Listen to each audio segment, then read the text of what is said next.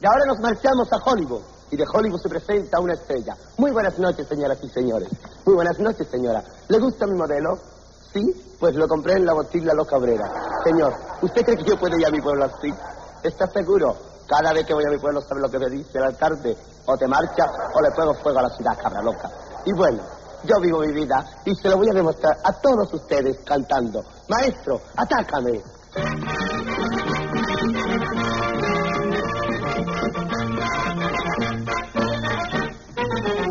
Me importa el futuro, solo me importa el presente. Del pasado no me acuerdo, vivo tranquilamente. Yo sé que en cualquier momento puedo dejar de existir. Por eso quiero en el mundo vivir, vivir, vivir. Vive, vive la vida intensamente. Ay, vive, vive la vida, se va y no vuelve. Ay, vive, vive la vida, es tarde mañana. Vive, vive la vida sin pensar en nada. ¿Por qué te llamas Caneli? Por la canel, la caneli. La laca. ¡Ay, la Caneli! No puedo con la gente que tiene tanta hipocresía.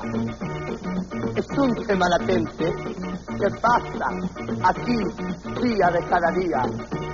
Se meten en mi adentro para saber de mí y yo en cada momento les suelo decirle así.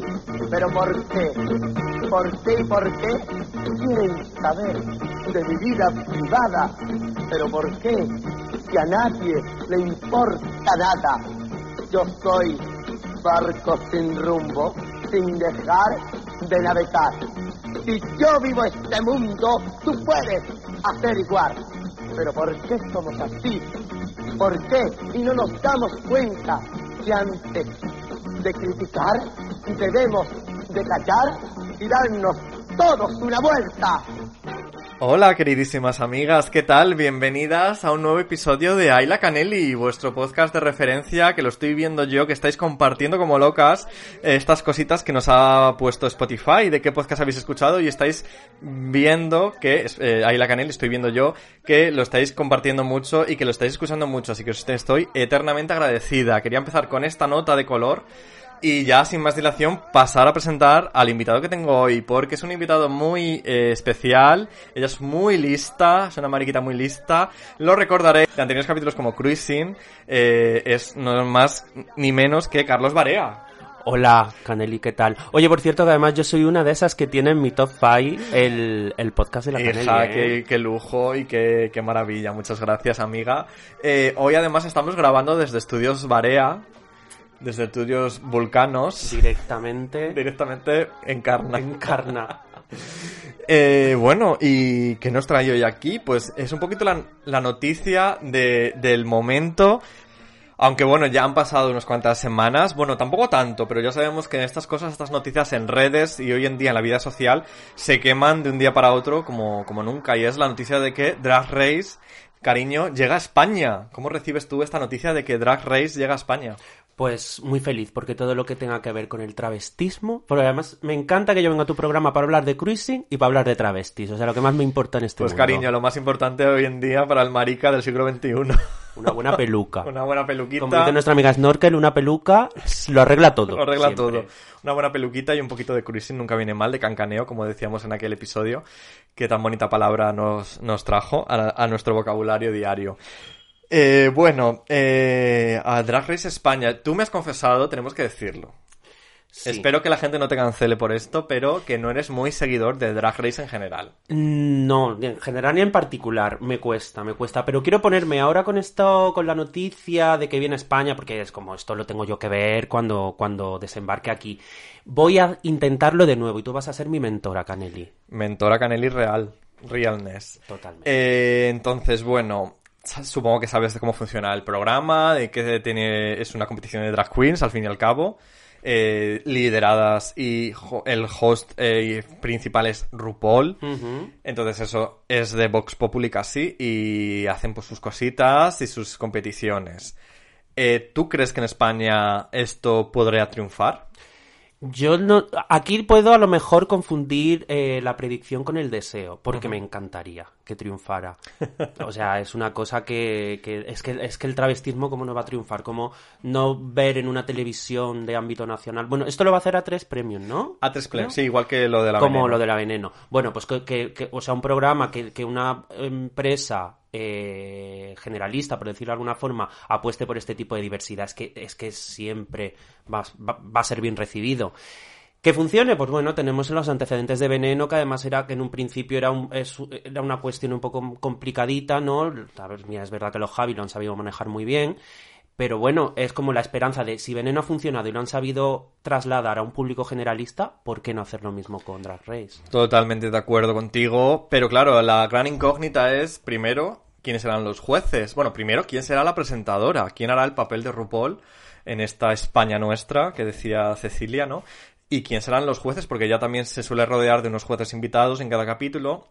Y yo creo que ahora mismo la incógnita más fuerte es esa más que quiénes serán las concursantas, que esa ya también sería otro, otro de los meloncitos que, que abrir en esta España nuestra, que tampoco tiene tanta actualmente eh, tanto amor hacia sus propias eh, queens locales eh, y transformistas locales, no sé cómo quieres que lo llamemos, transformistas, travestis. mm, Yo soy muy del concepto transformista últimamente, pero bueno, yo creo que podemos ir virando de uno a otro, ¿no? Porque... Enseguida explicaremos también, entraremos en materia también, porque este, pro- este programa, cariño, este episodio, no va a ir solo de Drag Race España. Drag Race España yo. es un poco el McGuffin, que nosotros somos muy de Hitchcock, de hacer el McGuffin, para hablar de otra cosita que ahora mismo introduciremos. Claro. Pero, eh, ¿tú qué apuesta tienes de presentadoras? A ver. O presentador. Es que de presentadoras tendría que ser, si hacemos una analogía con el RuPaul, es que no tenemos más opción y lo siento mucho porque hay muchísimas travestis maravillosas, pero es que tiene que ser la prohibida. ¿Tú crees que la prohibida O sea, encaja? la figura que tenemos eh, ahora mismo como tal, eh, que, que se pueda comparar en cierta forma a RuPaul, es que es la prohibida. O sea, es que no, no se me ocurre. ¿A ti se te ocurre alguna...? Bueno, quizá una de mis apuestas eh, sería Débora Hombres, quizá. Es la otra opción que he pensado. También Como- tiene además experiencia, Claro. ya que presentó el programa. Tiene este. experiencia, pero también es verdad que tiene experiencia en la que, que ya han pasado 20 años casi. Justo, de- es, es que está más, más desaparecida, a eso, Claro. a eso me refiero. Entonces ahora mismo, y a, nivel- a nivel de importancia, o sea, la prohibida, cuántos discos tiene, con cuántos productores ha trabajado, cómo ha evolucionado, porque además tiene como un concepto muy claro y tiene sus, sus diferentes etapas, o sea, ¿No crees que la prohibida es un poquito también local en cuanto a Madrid y, y quizá fuera de Madrid no se, no se la conozca tanto? yo creo que... En, en círculos más mainstream, me refiero. A ver, mainstream, mainstream no vamos a tener ninguna, quiero decir. Bueno, que calor haces un poquito mainstream en ese sentido. Mm. sí. Al haber hecho La que se avecina, eh, pues Es es, verdad, es una, verdad. es una travesti, una drag que quizá mis padres sí que puedan reconocer. ¿Sabes sí, lo que sí, te quiero sí. decir? Sí, sí, tienes razón. A ver, sí es verdad. No, no, fíjate, no tenía yo en, el- en la cabeza a Kika y es verdad que a lo mejor también se acerca mucho. Pero también a nivel de experiencia vital, o sea, la prohibida lleva desde los 90. O sea, yo creo que al menos por, juis- por justicia sí, poética. que es verdad ¿no? que la carrera de la prohibida es un poquito más eh, cons- consolidada, quizá, está un poquito más consolidada. O a lo mejor yo también creo que es un poco como lo vemos nosotros como, como, como queen nuestra que es de, de Mm. esta ciudad y que la vemos todo el rato. Yo recuerdo que había momentos de, ahora no porque estamos en la pandemia, pero otros años que concierto en Boite, concierto en no sé dónde y tal, y al final veías a, a la prohibida más que a tu propia madre. Sí, o sea, yo veía a la prohibida cada, a lo mejor cada 15 días. Que encantado de la vida porque de verdad es una artistaza que me encanta y di- a diario realmente, precisamente hoy en lo de Spotify, eso de tus Mm. artistas más escuchados. La prohibida compartía mm, página, como si dijéramos, con Dua Lipa, con Britney y con Miley Cyrus en mi Claro. propio, en mi propia story de estas. Eh, pero sí que es verdad que yo creo que fuera, mm, te lo digo sobre todo porque, fíjate, yo tuve una experiencia con, con esto que me chocó un poquito, que fue cuando se volvieron a hacer conciertos después del confinamiento, que como que de repente se podía salir y ya empezaron como a hacerse conciertos de estos de estar en su, tu sitio y tal. Pues eh, en Barcelona, las Monterrosa, nuestras hermanas, Sí. Eh, hicieron un concierto con La Prohibida. Y yo recuerdo estar allí, claro, yo la prohibida es que lo- mm, a mí me sale ir al concierto y cantar todas las canciones, saltar, bailar, cantar. Y el público en general, así más mm, de allí de Barcelona, como que decían, pero ¿y esta canción? Y, sea, a lo mejor se sabían baloncesto, ¿no? Sí. Y un poquito así ya, como que les daba un poco... No sé también si a lo mejor es el mood, ¿no? De, del público de allí con el público de aquí, pero ya te digo que yo y mis amigos cantando, pues yo qué sé, eh, canciones que no son, que no, que no Sí, que eran, las más conocidas. hits, sí. Sí, pues la, colina- la colina luminosa, eh, cuál, eh, ruido, Bo- Bouvet, pues estas canciones, eh, y la gente, pues como decía, ¿y esta canción? ¿Por qué este, por qué este maricón sabe si sabe esta canción? Ya, ¿Sabes? Esa era la sensación que me dio. Por eso ahí, fui, ahí yo creo que fui consciente de que realmente quizá en nuestra burbuja de Madrid sí que la prohibida sea como el estandarte, ¿no? De, de un poquito de este momento transformista, que yo creo que además ella tampoco se define mucho como drag. Que ella, ella yo creo que se define más como artista que tiene un personaje femenino. Sí, ¿no? Más Es más o men- cabaretera. Sí, es más o menos lo que últimamente, en las últimas entrevistas que yo he leído suyas y tal, es un poco la forma en la que ella se ve, ¿sabes? También, por ejemplo, Tavi también tiene ese, ese punto de vista de que no se considera drag queen ni se considera travesti, sino que se considera artista que performa un personaje femenino. Claro, es que de hecho eso ha habido mucha tendencia que ya cuando nos notamos un poco más, han habido muchos eh, muchos transformistas que, eh, por ejemplo, pues el, el último programa que tenía sobre Divine, Divine era una persona que se consideraba, o sea, no, un hombre que se consideraba actor y que uno de sus personajes era Divine, ¿no? Sí. Entonces sí que a lo mejor tiende un poco por, por esa cuestión. No sé yo quién puede haber realmente. Gustaría hacer un sondeo de todas las travestis que diga, ¿tú te consideras travesti porque travesti es una o transformista una profesión o te consideras artista que tiene un personaje femenino o actor que tiene un personaje femenino? Ya, igual en la palabra travesti quizá también ha sufrido, ¿no? Un poquito de... Como si dijéramos de... de señalamiento, ¿no? O a lo mejor de que no le no, no te gusta porque tiene una especie de connotación mala, quizá, Claro, sí, puede está, ser. Está muy denostado, además, el concepto, o sea, ya travesti, ya, ya de por sí yo, de hecho, Sí. he evitado, evi- antes, yo que sé, en los 2000 lo usaba mucho, pero ahora lo tiendo a evitarla, fíjate, porque le noto una connotación negativa a la Sí. palabra travesti. Pero ¿no crees que sea un poco como maricón? Que, que te puedas llegar a reapropiar de esa palabra, aunque sea un poquito de connotación negativa.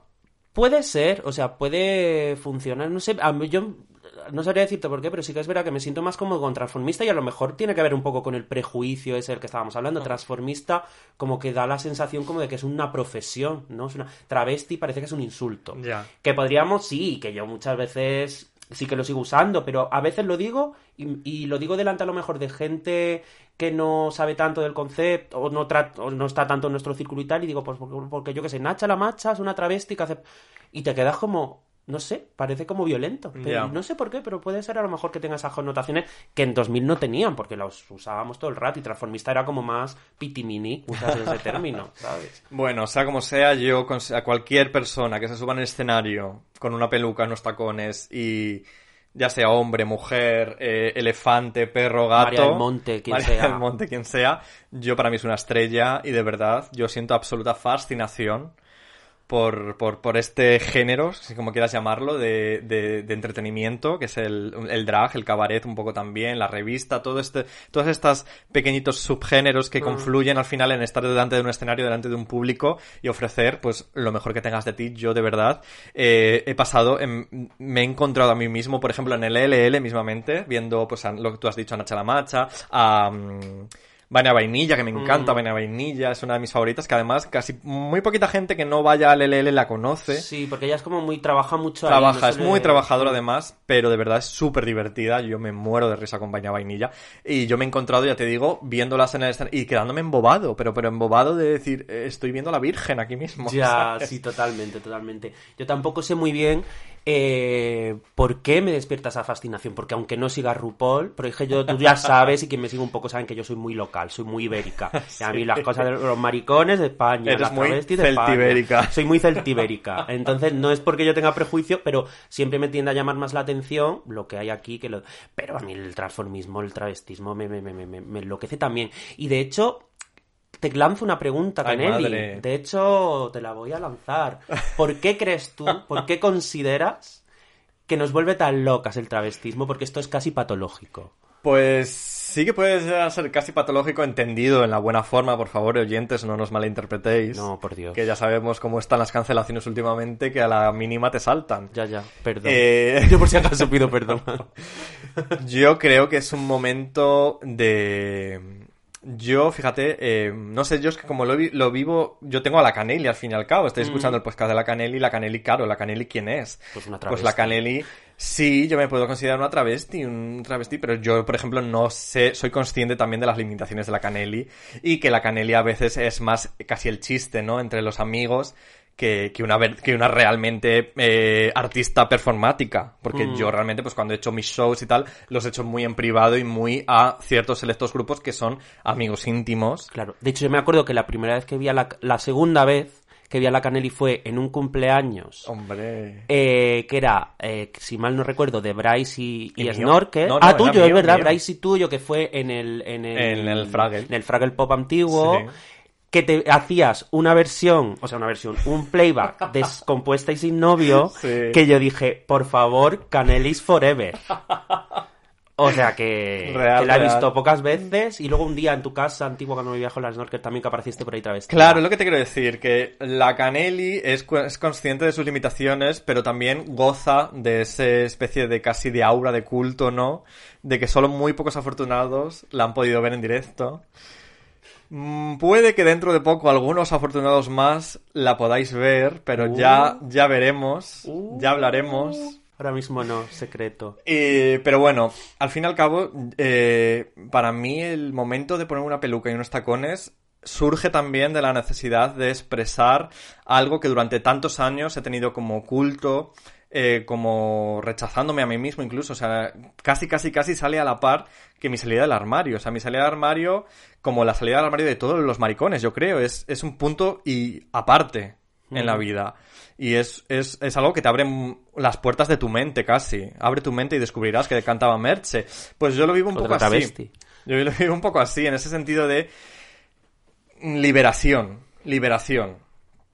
Y eh, ya regocijarse en ¿por qué no voy a poder ser como soy? La sociedad me está indicando que tengo que ser de una forma, no quiero ser, es un poquito rebeldía, es un poquito eh, aquí estoy yo, ¿sabes? Luego ya pues te puedes profesionalizar, como muchas de las que ya hemos mencionado y como muchas de las que iremos mencionando a lo largo del episodio, y ya pues hacer tus shows y trabajar en los bares y tal. Pero de verdad, yo desde aquí, minuto 15 de Ayla Canelli, episodio 27, yo animo a todo el mundo, no solo hombres mariquitas, sino también hombres heterosexuales, mujeres, mujeres eh, homosexuales, eh, heterosexuales, bisexuales, todo lo que queráis. Por favor, daros el lujo de un día, aunque sea mínimo, travestiros, poneros una peluca, unos tacones, un poquito de maquillaje, cariño, y salir a la calle a arrasar, arrasando por la vida, aunque sea carnaval. ¿Sabes lo que te quiero decir? Que era mucho lo que se hacía antaño, que no había otro remedio de que en carnaval pues era cuando te travestías. Claro. Yo animo a que todo el mundo goce ese momento, porque yo creo que es un momento de gozo y de liberación personal que es necesario vivir. Claro que sí. Me parece, a mí me parece muy bien. Te devuelvo la pregunta. me parece muy bien todo lo que has dicho. De hecho, para mí, eh, tiene esa parte de. Yo, yo también he sido travesti, no te creas. ¿sí? Yo tuve 10 ¿Y cómo te minutos de travestismo. Me llamaba La Toya. Ay, la Toya La Jackson. Toya, sin Jackson, pero era La Toya.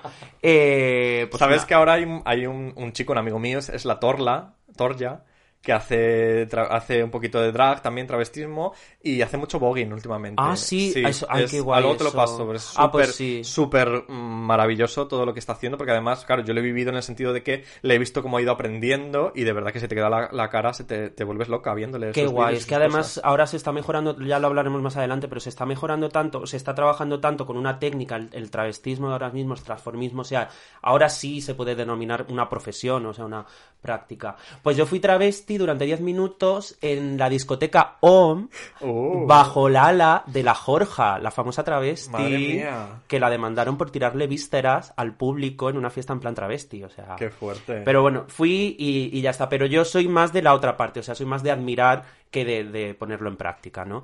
Y yo creo que lo que más me gusta de todo esto es eh, esa capacidad que tiene el travestismo para poner en tela de juicio el género en sí Sí. mismo, ¿no? O sea, hombres que se sienten hombres, que se visten de mujer y, y lo pone y, y ponen en marcha toda esa cuestión de no, si no me quiero poner intensa, que soy muy intensa, pero este rollo de Judith Barles de la performatividad del género y toda esta cuestión, ¿no? Entonces, creo que tiene un valor muy muy bueno, sobre todo a lo mejor no tanto no tanto a lo mejor no te voy a dar tanto mi opinión ahora que estoy pensando Ay, madre.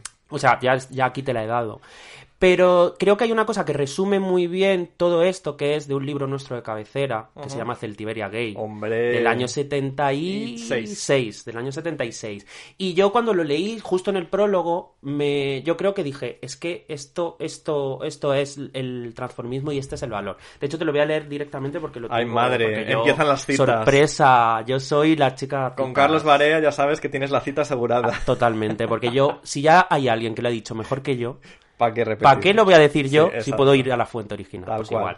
Así es como se cierra el, el- el prólogo de, de Celtiberia Gay, que recomendamos que todo el mundo se lea, por favor, porque Bueno, si es capaz, ¿no? también digo si es capaz de encontrarlo, porque es un libro un poquito difícil de encontrar. Bueno, pues buscadlo, Creo que, vale las, la las pena. últimas copias en Iberlibro las hemos comprado tú Las y yo. y nosotras. bueno, pues así se cierra el prólogo antes de hablar de todo el, de todo el tema. Dice, vivimos pues en un contexto donde es inim- inimaginable que quien ha nacido varón se comporte de algún modo fuera de las reglas varoniles. Y si alguien se siente con plumas deberá ocultar, ocultarlas cuidadosamente so pena de ser devorado. Taparse las plumas o, qué leches, ponerse el penacho encima y salir a la calle a ver qué pasa. A ver si el león luego es de paja. ¿Y qué hará el público ante tamaña osadía? ¿Arremeterá con armas y municiones? ¿Se burlará? ¿Aplaudirá? ¿Se arrepentirá? ¿Le gustará el espectáculo y pagará por verlo? O sea, cariños, esto es el transformismo. O sea, es, que, es que está resumido en tres líneas En tres perfectamente. líneas. Sí, sí, sí, tal cual. Tal cual.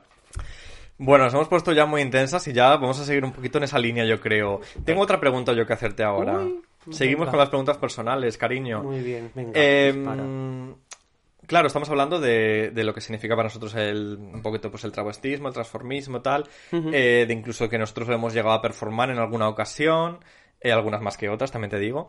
Eh, pero, ¿cuál es tu primer recuerdo de ver a una artista en escena y decir, wow?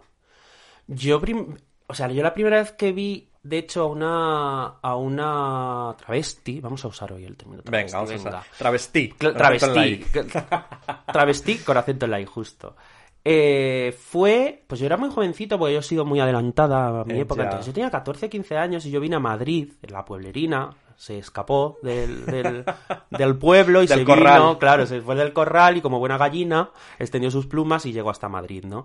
Y yo la primera vez que yo vi una travesti fue a Chumina Power Anda. en el LL.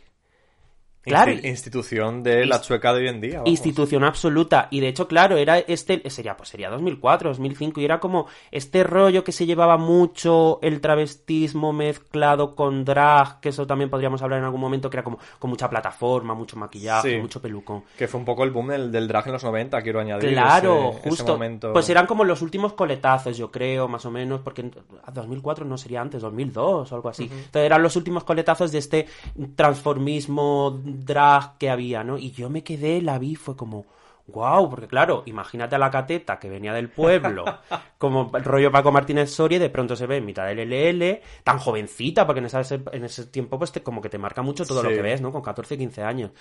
Y vi a un señor, que era una señora que se vestía de mujer y que te cantaba, pues yo no sé si te estaba cantando Chenoa, no, creo que ni había OT todavía, pues no sé lo que, que- que te estaba cantando y era como, ¡ah! de hecho tengo una foto con ella que ya te la enseñaré, que es mi primera foto con una travesti. Ay, madre. Chumina, claro, Chumina dos metros, Sí, con sí, además Chumina es, Claro. es inmensa, entiéndase en el buen sentido de la palabra, que es grandiosa. Claro, y lo importante es mi cara de que parecía que estaba viendo a la Virgen En de Fátima. sí, sí, o sea, yo para mí fue una aparición mariana, Chumina. Madre mía. Fíjate. ¿Y Pues- tú? Pues mira, yo te voy a contestar también a esta pregunta. Muy bien. Y ya es lo que decía un poco antes, viene un poco al hilo de el año en que yo salí del armario. Yo salí del armario en 2007 ya, con 19 añitos. Eh, y en ese momento, pues claro, yo me empecé a hacer mi grupito de amigos en Salamanca, mariquitas de Fotolog y estas cosas, eh, porque yo estaba estudiando en la universidad, era un momento, pues eso, estaba como en segundo de carrera o tercero de carrera. Y eh, en Salamanca había una fiesta marica que era la Marica Borroca. Sí. No sé, creo que Sí, suena porque suena, yo creo que suena. tienes conocidos que la organizaban y tal. Sí, sí, no sé quién la organizaba, pero seguro que Ahora yo tampoco recuerdo los nombres Mm. exactamente, pero sí que me suena. Bueno, pues la Marica Borroca, pues como que cada, creo que era como cada dos o tres meses, no recuerdo muy bien cuán- cada cuánto tiempo era, pero como que la celebraba. Entonces justo me acuerdo que era como septiembre, octubre, hicieron Marica Borroca y justo yo acababa de salir del armario en marzo, Mm. pues digo, cariño, esta Marica Borroca no me la pierdo. Mi puesta en largo de marica. ¿Y qué pasó en la marica borroca aquella? Bueno, pues que aparte de conocer a una de mis mejores amigas, Mariliendre Eterna, que es Marta Warring, que pues un besito Marta, que te adoro, ya lo sabes, que la conocí en esa fiesta, porque ella era la Mariliendre oficial de toda Salamanca. Y nunca se me olvidará que ella, su cometido en la fiesta era estar con una tostadora de Hello Kitty en una esquina y hacerle tostaditas de Hello Kitty con mermelada a los mariquitas que pasaban por Ay, allí por a saludarla. Yo ya adoro a esta mujer también. Eh, de verdad, Marta, te adoro. Bueno, pues aparte de Marta Warren, esa fiesta también me trajo mi primera experiencia transmariana, podríamos decir. que fueron ni más ni menos, agárrate, las Fellini. Madre mía. O sea, menuda puesta en largo. Qué o sea, las Fellini de verdad. Y yo creo que además, yo eh, pensando un poco también retroactivamente y, y con la distancia también de perspectiva, yo creo que también mi forma de ver el drag, ¿no? Mi propio, mi propio personaje, me refiero a la Canelli, tiene también mucho que ver con esa primera experiencia de las Fellini. Porque las Fellini, a efectos, todo lo que nos podemos hacer en la cabeza de cómo tiene que ser una drag queen, cómo tiene que ser un, una- un artista que te hace un espectáculo drag o transformista, las Fellini llegan y te lo pisan. Totalmente. Y le escupen en la cara ese concepto. Las Fellini son... eh, es que son unos artistas mayúsculos, es que de verdad, mm, no sé, mm, se me, se me acumulan todos los adjetivos en la boca y no me sale ninguno al final porque, no sé, para mí las Fellini son tan fuertes y tan importantes Hmm. y me da tanta pena y tanta rabia que también la gente en general mm, las tenga tan denostadas, ¿no? Quizá, o no las preste la atención que se merecen. De verdad que es, no sé, esa, además esa noche, fíjate, estaban Nagore Gore, que es como la jefecilla Ajá, de ellas, sí, La cabecilla. la cabecilla y estaba Ni- Nenita Danger, Ah. que Nenita Danger actualmente ya no forma parte de la formación actual de las Fellini porque las Fellini son un, es un grupo de- Eran cuatro, se era, quedaron- empezaron siendo cuatro que eran eh, creo que eran Yogurina Borova al principio Estaba Yogurina. ujú. eh, Nenita Nati, uy, Nati Pelosi iba a decir. La, era. Ay, no me acuerdo cómo se llamaba. Yo ahora mismo realmente la historia en sí del grupo no Ah. la tengo muy reciente la verdad pero yo sé que sí que han ido la formación ha ido un poco ha ido cambiando Son un poquito como las Sugar Babes no han ido cambiando Eh, un saludo a los cazadores de Girlbands desde aquí.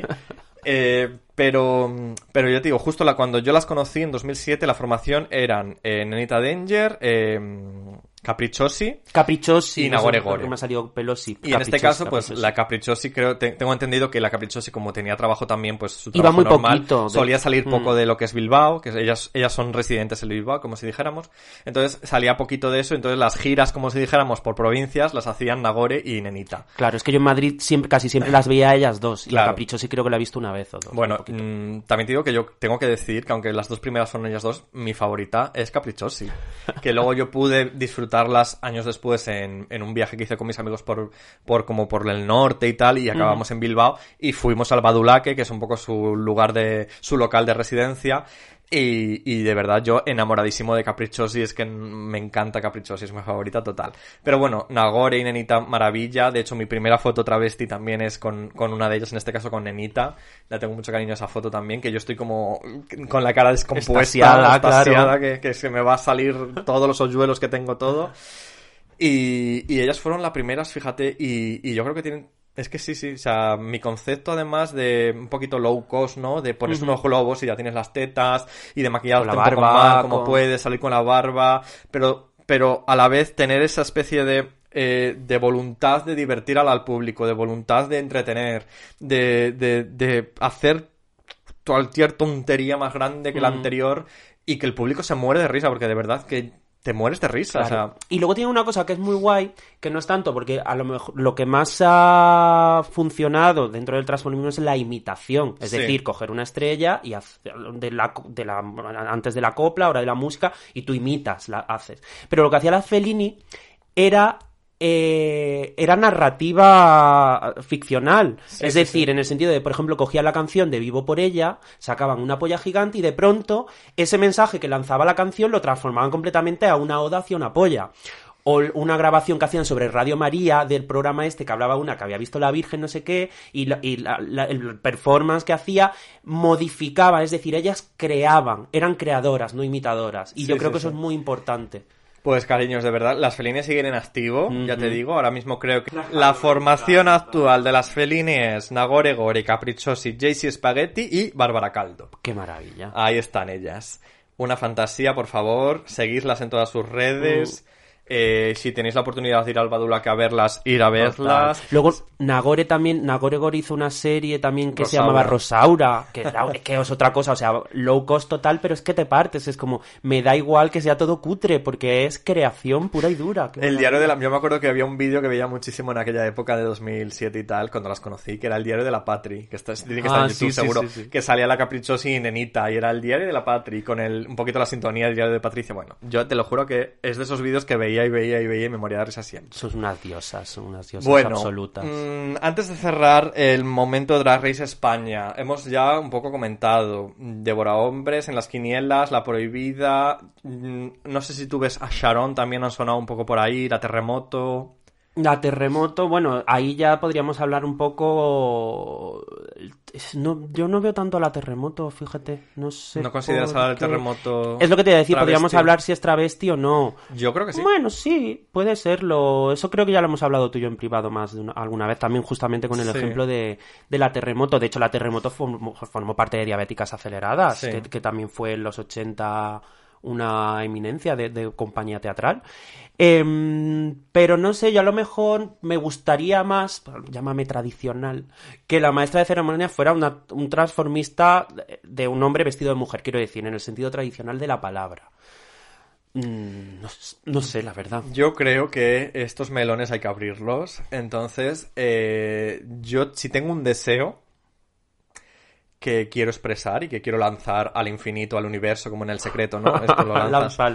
Eh, para ver si a lo mejor pues alguien que sea responsable de Antena 3 me escucha y puede meter mano en eso. Yo mi deseo sería que abriéramos un poco ese- esa visión ya, de que no solo los hombres travestidos o vestidos de mujer son los travestis o los transformistas en sí, sino que hay más formas de hacer drag, hay más formas de hacer travestismo, hay mujeres que hacen muy buen travestismo, como la terremoto, yo la terremoto la considero totalmente travesti.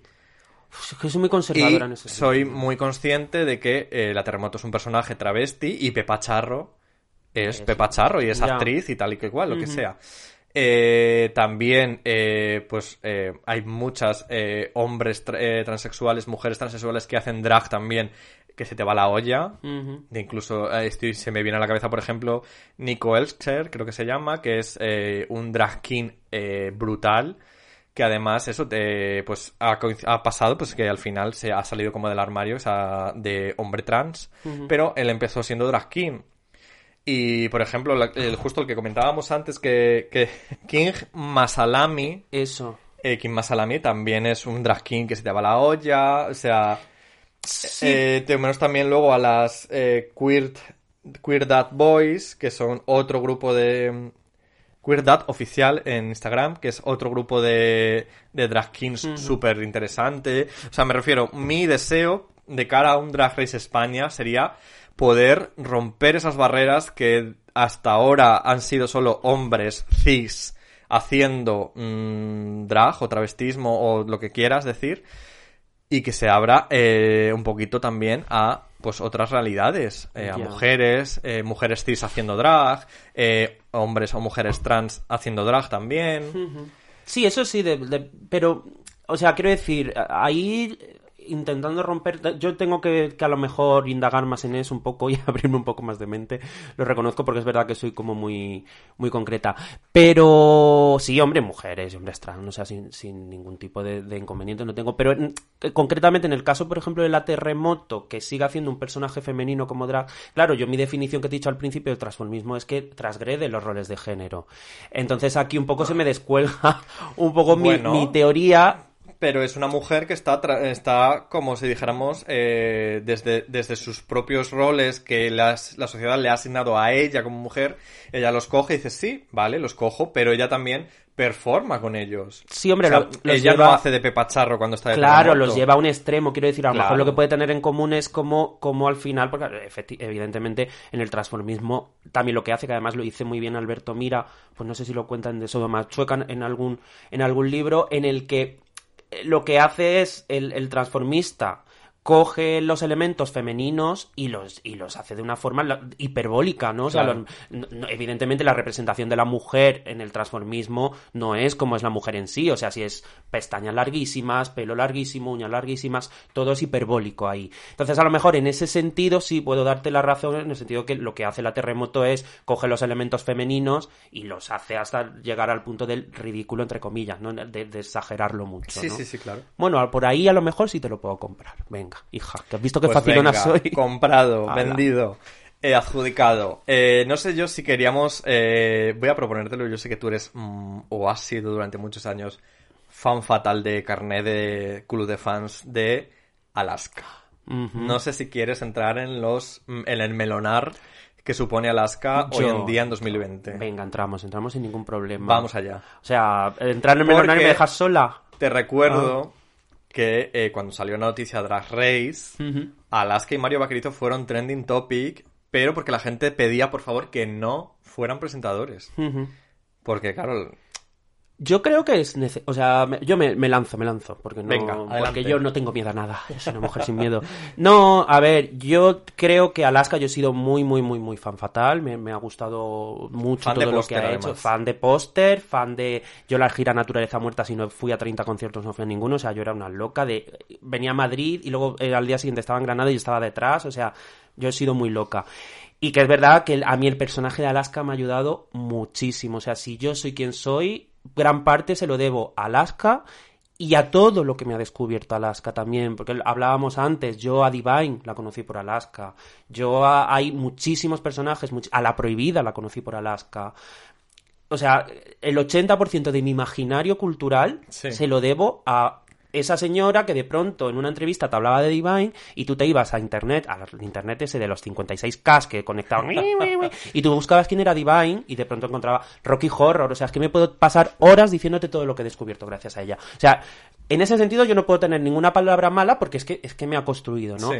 Pero también es verdad que creo que ha pasado su momento en el sentido de eh, al final, pues a ver, seamos realistas, es una señora ya de 50 años, eh, que eso no, no estoy validando tampoco a las señoras de cierta edad, o sea, me refiero. Pero quiero decir, ella ha evolucionado porque además su tendencia, ella siempre lo ha dicho y nunca lo ha escondido, de que a ella lo que quiere es el dinerito, quiero dinero.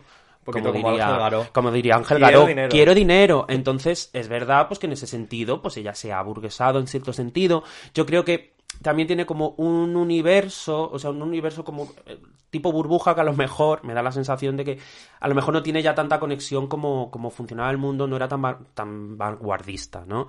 Eh, que está muy bien, que por ejemplo, pues presenta cine de barrio, pues muy bien, ¿no? Quiero decir, pero que yo creo que es un momento en el sentido de ha aportado muchísimo, pero ahora ya ella está en otra cosa. Y tampoco se le puede reprochar, ¿eh? No, Cuidado. claro. Ella tiene su historia, pero además hay una entrevista que hacía cuando jovencita, con 14, 15 años, con Caca Deluxe, creo que era, o Pegamoides.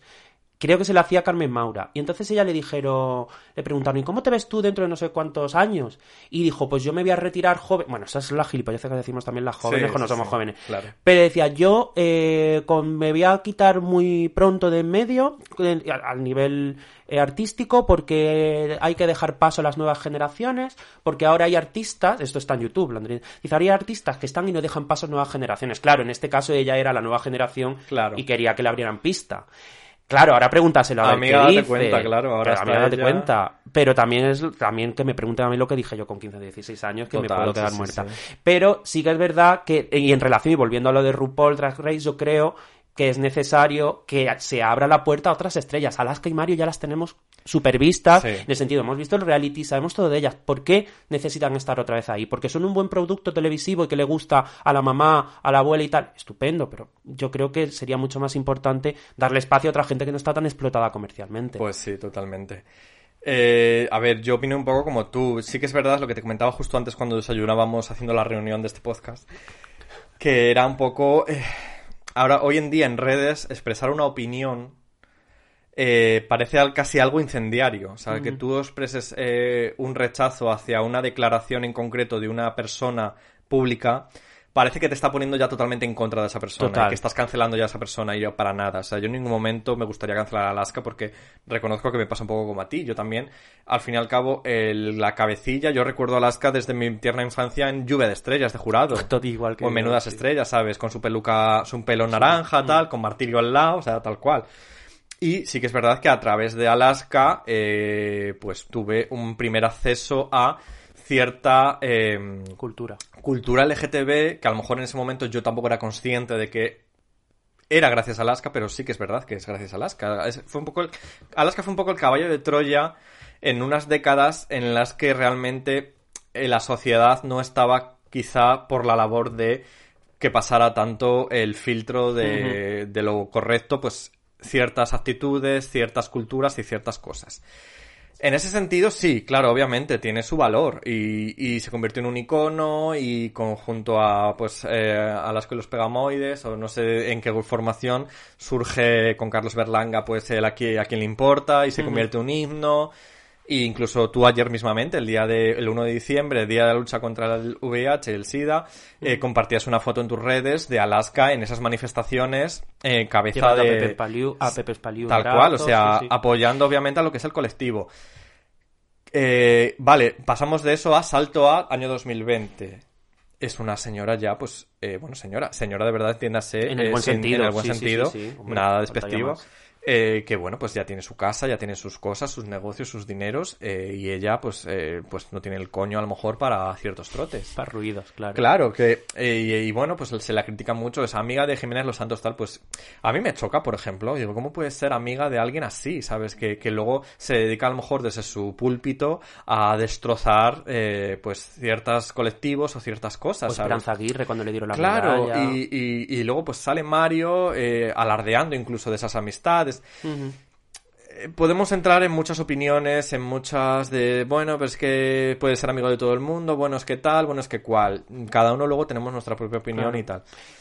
Y yo creo que hay otra cosa, pero es que justo cuando lo has dicho, lo de caballo de Troya, me, me ha venido a la cabeza. Y yo creo que también esto es una buena noticia de que Alaska no nos parezca tan indispensable ahora, porque eso quiere decir que ya no es necesaria. Es decir, en los 90, en los 80, era el caballo de Troya porque era la única forma de colar un Sí, poco ese mensaje ese de diversidad, ese discurso. Que ahora salga un Alaska y te diga cosas de travestis o te diga cosas de maricones, o como cuando salía pues en el disco que salía Topacio Fresh y, y, y de pronto era, coño, está- estás viendo en televisión española esto y era vanguardista, ahora no es necesario. Y eso yo creo que es una buena noticia que Alaska no sea necesaria. Totalmente. se- se- de hecho, me estoy acordando ahora, no sé si tú lo has visto, creo que eran los años 90 en los que Alaska hizo una recopilación de discos eh, de- que se llamaba Drag Queen o Travesti, no sé qué. La historia es que había una actuación en el programa de María Teresa Campos Madre mía. que vino a Alaska a presentarlo.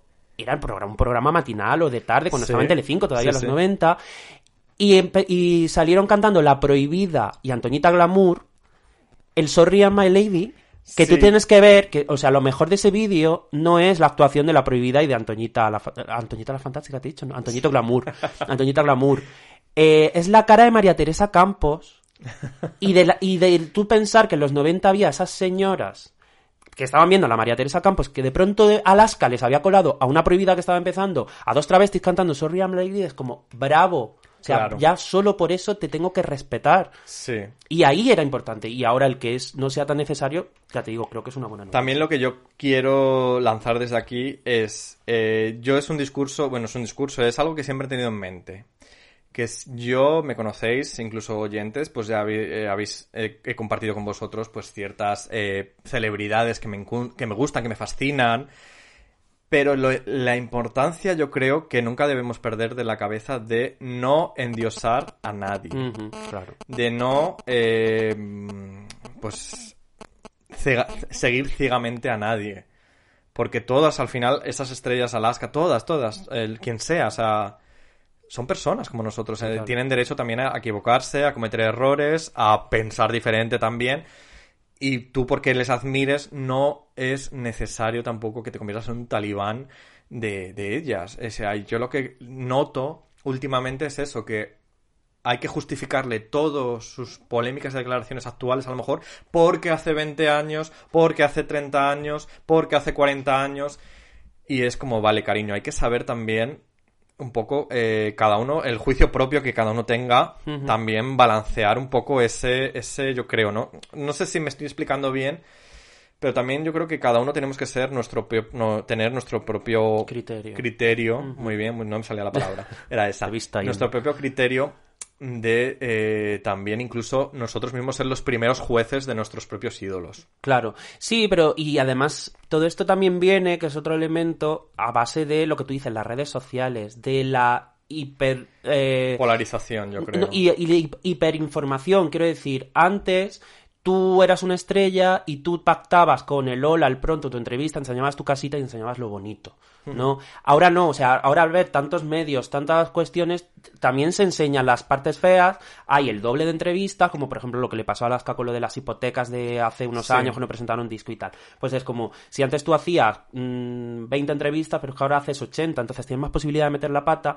tienes más posibilidad de que haya un medio eh, que no le guste lo que estás diciendo y que vaya por ti, e incluso tienes la posibilidad de que las propias personas que no son medios sean generadores de opinión. Claro. Y eso también es como, está todo, que viene a lo que tú dices, está todo polarizado y ahora mismo yo creo que era mucho más fácil manejar la carrera de un personaje porque estaba como los medios de comunicación, los no sé qué, y los fans, y chimpum. Sí. Y de ahí no salía nada más y era más fácil crear esa figura de Dios. Ya. Ahora ya no, o sea, ahora es imposible, o sea, los dioses han venido abajo. Sí, un poco los, los dioses de barro, un poco, Los- ¿no? un poco esa dioses de barro, que siempre me ha gustado mucho.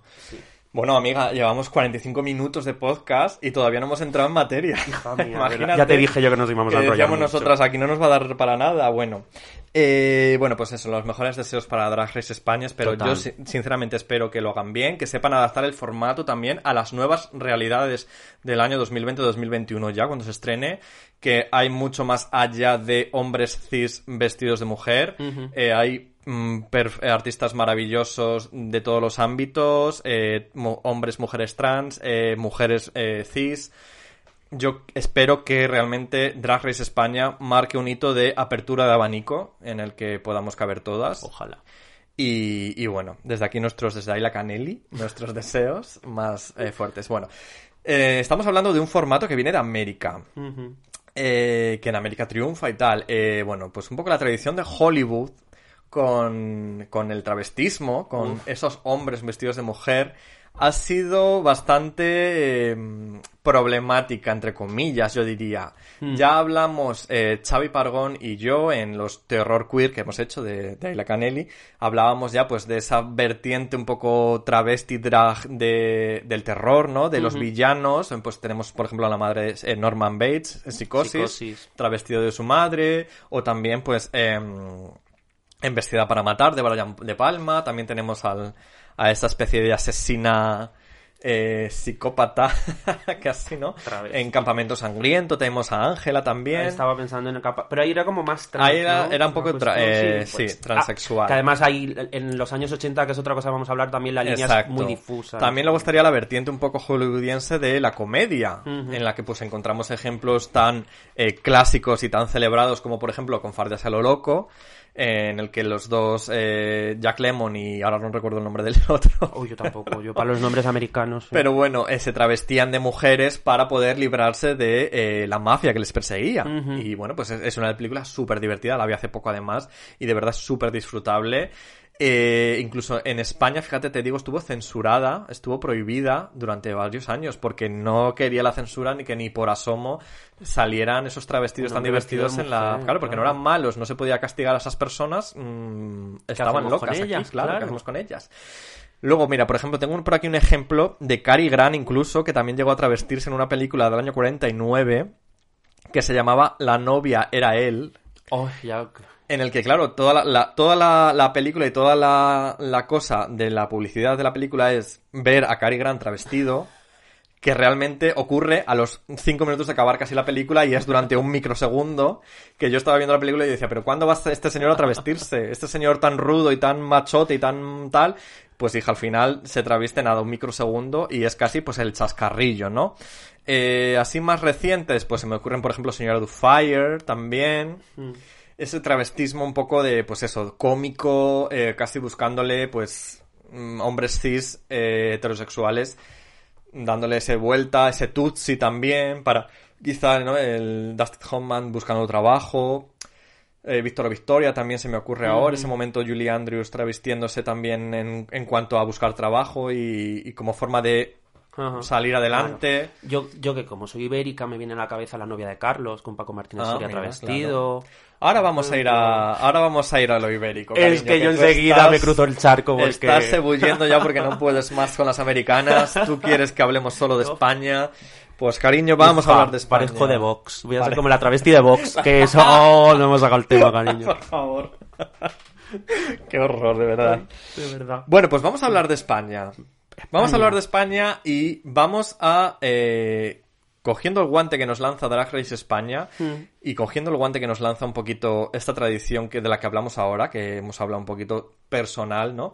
Vamos a hablar también de la historia, de la memoria LGTBIQ+, como quieras decirle, todas las siglas, eh, cabemos todas, cariño, porque el transformismo no es algo que se inventara antes de ayer.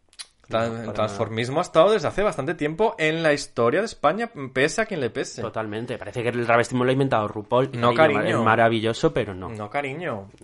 Eh, bueno, pues vamos allá. Háblanos un poco, Carlos, porque ya estamos entrando en tu terreno, Es que yo sé que tú mm, esto lo controlas. La memoria histórica. Háblanos un poquito, ponte histórica Ay, pues y, a ver. y remontémonos, como decía Paca en Javier Cámara en, en La Maleducación. Me remonto, pues, remontémonos. Pues nos remontamos. Uf, son tantas cosas se me, se me agolpan, de hecho, en la cabeza, tanta agolpan, travesti que me viene mía. tanto todo. Y de hecho, no he querido ni preparármelo bien porque prefiero que fluya en ese sentido porque es que todas no las vamos a poder nombrar, ¿no? Efectivamente, vamos a dejar claro que Aquí va a ser una pequeña muestra. Exacto.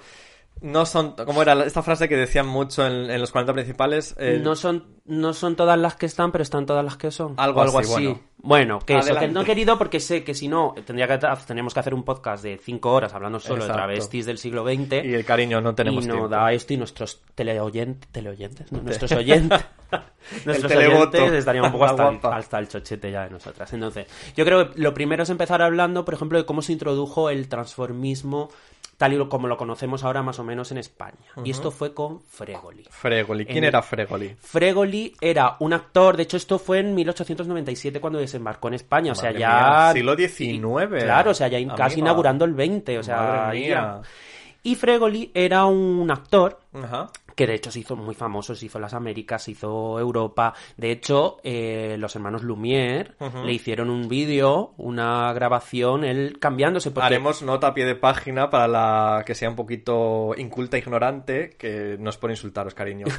Pero bueno, si acaso, no nunca se tenéis, sabe. claro, no tenéis por qué saberlo todo. Los hermanos Lumière fueron los que inventaron el cinematógrafo. Efectivamente. La máquina que hizo cine, cariño. Claro, y ella sale, pues en las primeras grabaciones, pues, pues sale y de hecho está el vídeo en YouTube y todo que lo podéis, Podéis buscar. buscarlo. De hecho lo hemos visto hoy desayunando y todo, Sí, que no... ahí, Con la tortilla de patata en la boca. Efectivamente. Pues Fregoli, eh, realmente su trabajo en est- era, era actor, era transformista en el sentido de que se cambiaba en escena. De hecho, lo que eh, lo, su, los espectáculos se vendían como el que se cambiaba más de 100 veces. Las ropa. transformaciones. Las transformaciones, de hecho, entre ellas eran mujeres. O Sí. sea, quiero decir, ent- se travestía de hombre a mujer, pero bueno, había otro, Había de todo. había de todo, ¿no?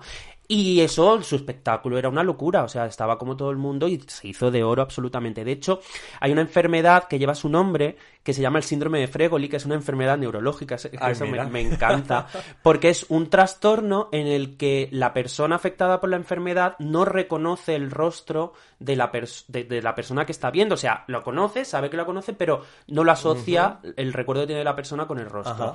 En, de hecho, en honor a ese, como se cambiaba tan rápidamente Sí. de ropa, al final pues no tenía un rostro definido. ¿no? Claro. Entonces me parece, como para que sepamos cómo llegó a trascender tanto, eh, cómo llegó a, a- a trascender tanto este, este personaje que al final hay una enfermedad que tiene nombre. su nombre. De hecho, me contaron hace poco un. no, Pues no me acuerdo que me lo contó. Que hay una expresión que se llama eh, el hacerse el fregoli en Barcelona. Que es irse muy rápido, hacer un fregoli. Ah, mira. Y es irse muy rápido por Claro. eso. Que eso me lo han contado, no sé si es verdad o mentira, se, se lo inventaron y me lo dijeron. Pero, pero me parece muy curioso y me, y me cuadra. Entonces, aquí ya es cuando comienza la tradición un poco importada, porque este señor era italiano. Luego nos vino también un francés, Messi Bertin, que también era un, un transformista, que es el que introduce en España concretamente ya esa imitación de las grandes estrellas. Si Fregoli era este que hacía su espectáculo, que Exacto. pasaba que hacía de bombero, hacía de dama, hacía de lo que sea, aquí ya Messi Bertin si viene en plan de hay una estrella y yo, Y yo la me he visto de hombre y, y la Me imito. transformo Me en transformo en ella, efectivamente. Así que es como es un proto RuPaul un poco todo, ¿no? Porque es como ya hacen su espectáculo, ¿no? No es imitación, pero pero tal. Y, y esto fue pues también tipo 1906, la primera década de los años 20 Ajá, ya. justo, justo empezando. Justo. Y, no, y nos tenemos que ir ya a pasadas, yo creo que sería 1900, a ver, lo tengo por aquí, 1912, Ernesto Folliers, Ujú. que aquí es cuando ya sí podemos hablar del primer transformista Español. español, España, él. Y este, además, y es una cosa muy curiosa también, que también ocurre ahora de vez en cuando, porque siempre tendemos a pensar que el transformista es gay, o sea, es lo habitual, ¿no? Sí. Pero este hombre estaba casado, Era y de hecho era hetero, y en el espectáculo eh, salía su mujer y hacían un espectáculo juntos. Toda cuplés, se cantaban Sus juntos. cuplés, sus cositas, y, y todo tan bien y tan a gusto, ¿no? Y ahora ya venimos a... Ha salido el gordo ya. Ha salido ya. el gordo porque llegamos a Edmond de Brie. Edmond de Bries. ¿Quién es? ¿Quién fue Edmond ¿Quién de fue Bries? Edmond de Bries? Pues Cuéntanos. Edmond de Bries era un sastre, cariño, un sastre cartagenero. Cartagenero de aquí de España, no de Colombia. Y él hacía sus trajes y entonces le hacía los trajes a las grandes estrellas. De hecho, él llegó a tener un reconocimiento nacional de lo bien que hacía sus trajes y fue el, el- el- el modisto de las estrellas. De hecho, eh, hago un salto en el tiempo, pero cuando se hizo ya muy famoso como transformista, estuvo mucho tiempo, cuando se hizo la gira por Sudamérica, en, cuando estuvo en, en Venezuela, se quedó en casa del dictador de Venezuela y le hacía los trajes A las niñas. a las niñas. Madre y era amigo íntimo y todo, que de hecho él decía, comentaba, que sacaba más dinero con los trajes que le hacía a las hijas Sí. del dictador que en sus espectáculos. Pero bueno, ella allí, amiga de dictadores. Eh, bueno, pues eso, era, era, mm, era, que tampoco la vamos a cancelar por ello. No, no, claro. No la vamos a cancelar. no vamos a cancelar a Edmond de Bries 100 años después. Ya, le, le tocará el coño ya, ella después ya dirá, cancélame lo que quieras. Bueno, pues eh, eso se hizo y, y le hacía los trajes y todo tan estupendo. Dijo, pues, ¿por qué no paso de hacerlos a ponérmelos? ponérmelos. Entonces los puso. Y Ella- entonces se fue ella de Cartagena a Madrid y la verdad es que la primera vez que se estrenó no tuvo mucho éxito. Es como que fue, pues como la toya yo, pues un, salió 10 minutos, nada preparado, ya se quería por ponerse un traje todo estupendo, pero no cariño. Ser transformista no es vestirse Es de mujer y empezar a dar saltos en un escenario. Y eso se dio cuenta ella tarde. Entonces se, se retiró, empezó a estudiar canto, empezó a hacer ella sus cosas, sus historias y tal, y volvió. Y ahí ya sí que empezó a, a A triunfar. triunfar, que además creo que actuaba con su- en la compañía, llevaba a su hermana también, que su hermana Sí. también era cantante o algo así. La llevaba y, y sobre todo porque él trabajaba mucho porque tenía que mantener a su hermana y a su madre. Claro. De hecho, otra cosa muy guay es que cuando ya empezó a, a decaer eh, su éxito, porque es verdad que llegó a hacer giras por Sudamérica, fue muy, muy, muy famoso. Eh, pero cuando empezó a, a decaer su éxito, él necesitaba mantener a su familia, ¿no? Porque no. Y resulta que se reconvirtió en vidente. Anda ella. Cariño, la maestro Joao del siglo XX. Se empezó a echar las cartas, entonces pasó por muchísimos trabajos. De hecho, eh, no se sabe muy bien cómo desapareció. Dicen, dicen que, que fu- fue confidente de la policía en la guerra Ah, civil amiga. y se la quitaron de en medio. Pero no hay nada claro. De... Sí, se pierde un poco la pista. Se pierde un poco la Pasa pista un de poco ella. en general con. Bueno, ahora lo diremos un poquito más con la cita que tengo preparada, que yo también tengo citas, Para que Carlos. veas, hija. Pero sí se pierde la pista un poquito con la guerra civil y con el franquismo ya de muchos de estos personajes. Mm. Claro. Em, no sé si querías contarnos algo más de Edmond. Yo sé que con- recuerdo que leyendo el libro tuvo muchos problemas también con la justicia. Algunos problemas porque de repente que, un hombre usara trajes eh, de mujer, eso en la legislación estaba un poquito eh, que no se sabía muy bien si era legal, si no era legal. Y sí que tuvo varios problemas de que le cancelaban algunos espectáculos de repente o que de alguna forma no, no le gustaba a todo el público. Claro, De- sí, ¿no? Y además también es verdad que, que decimos que ha triunfado, pero mucha gente iba, por ejemplo, a verlo. Y aquí eh, lo cuenta muy bien Álvaro Retana en Locas de Postín, que ahora hablaremos un poquito de Álvaro Retana, que tenía corazón de travesti. Eh, lo cuentan que eh, la novela Locas de Postín que creo que es del 17, es poquitos años después de que él empezara, eh, cuenta cómo la gente iba a verlo y sobre todo a las que más decía que a las que más le gustaba era a las mujeres y que los hombres lo empezaba, la llamaban, le llamaban goloso, que goloso era un, un insulto como Ah, maricón Ah, mira. y, y claro, es como, vale, triunfó mucho, pero no dejaba de ser algo controvertido el que saliera un hombre vestido de mujer y los propios sí. espectáculos le insultaban también, o sea, no era todo maravilloso. Hablamos de Álvaro Retana. Álvaro Retana es un poquito el cronista, ¿no? De la época, eh, en ese sentido de hablarnos de este submundo, ¿no? De, de artisteo, de casi cabaret, de, de pues, de ebullición, Sí, ¿no? además De- era, ah, escribía cuplés también. Escribía cuplés. escribía- era muy frívolo, o sea, su, su, Su arte. era el frí, o sea, el arte de la frivolidad, de hecho. de- eh, tiene una historia del arte frívolo que escribió en los 60 Efectivamente. a raíz del, del éxito se- 50-60 de El último cuplé, que fue un poco lo que trajo ese como recuerdo con Sara Montiel además. Claro, es que el último couple está escrita por él. ¿Ah, La sí? yo creo que sí. a lo La canción. La canción, la canción. La canción creo que la canción está escrita por él. es Por Álvaro. Retana. No estoy muy seguro, o sea, pero me suena que sí. Y de hecho, este Luis Antonio de Villena, en creo que era el 99-2000, escribió una biografía sobre él que se llamaba El ángel de la frivolidad. Ah, mira. Y además, esto que esto no creo que se me olvide, se murió en el 70, es decir, este año se eh, cumplen los 50 años de su De la fallecimiento. muerte de Álvaro Retana. Y como bien dice además el grande de Dimas Pichisley, el, el escritor que, que es muy fan de él, eh, da mucha pena de que no se le haya hecho ningún tipo de, de De recuerdo. homenaje, ni claro. ningún, de hecho, los derechos están desaparecidos. Él tuvo un hijo, los derechos por lo visto es de los hijos, pero aquí nadie quiere saber los derechos, por lo visto ahora las tiene una fundación. Hay un lío que los libros tú los buscas y no los puedes comprar. Qué Tú quieres fuerte. comprar locas de postín es imposible y son derechos que es que no saben ni quién los tiene ni por dónde están ni nada. Y es como, jope, pues tenemos a un tío que representa muy bien pues un, un ambiente Sí, una época. una época también. que además se preocupaba de retratar muy bien, y ahora como la cabra tira al monte, te voy a meter aquí porque si no, no me voy a quedar a gusto si no lo meto, me recuerda mucho en ese sentido a Eloy de la Iglesia, Sí. en el sentido de que es una persona que retrata una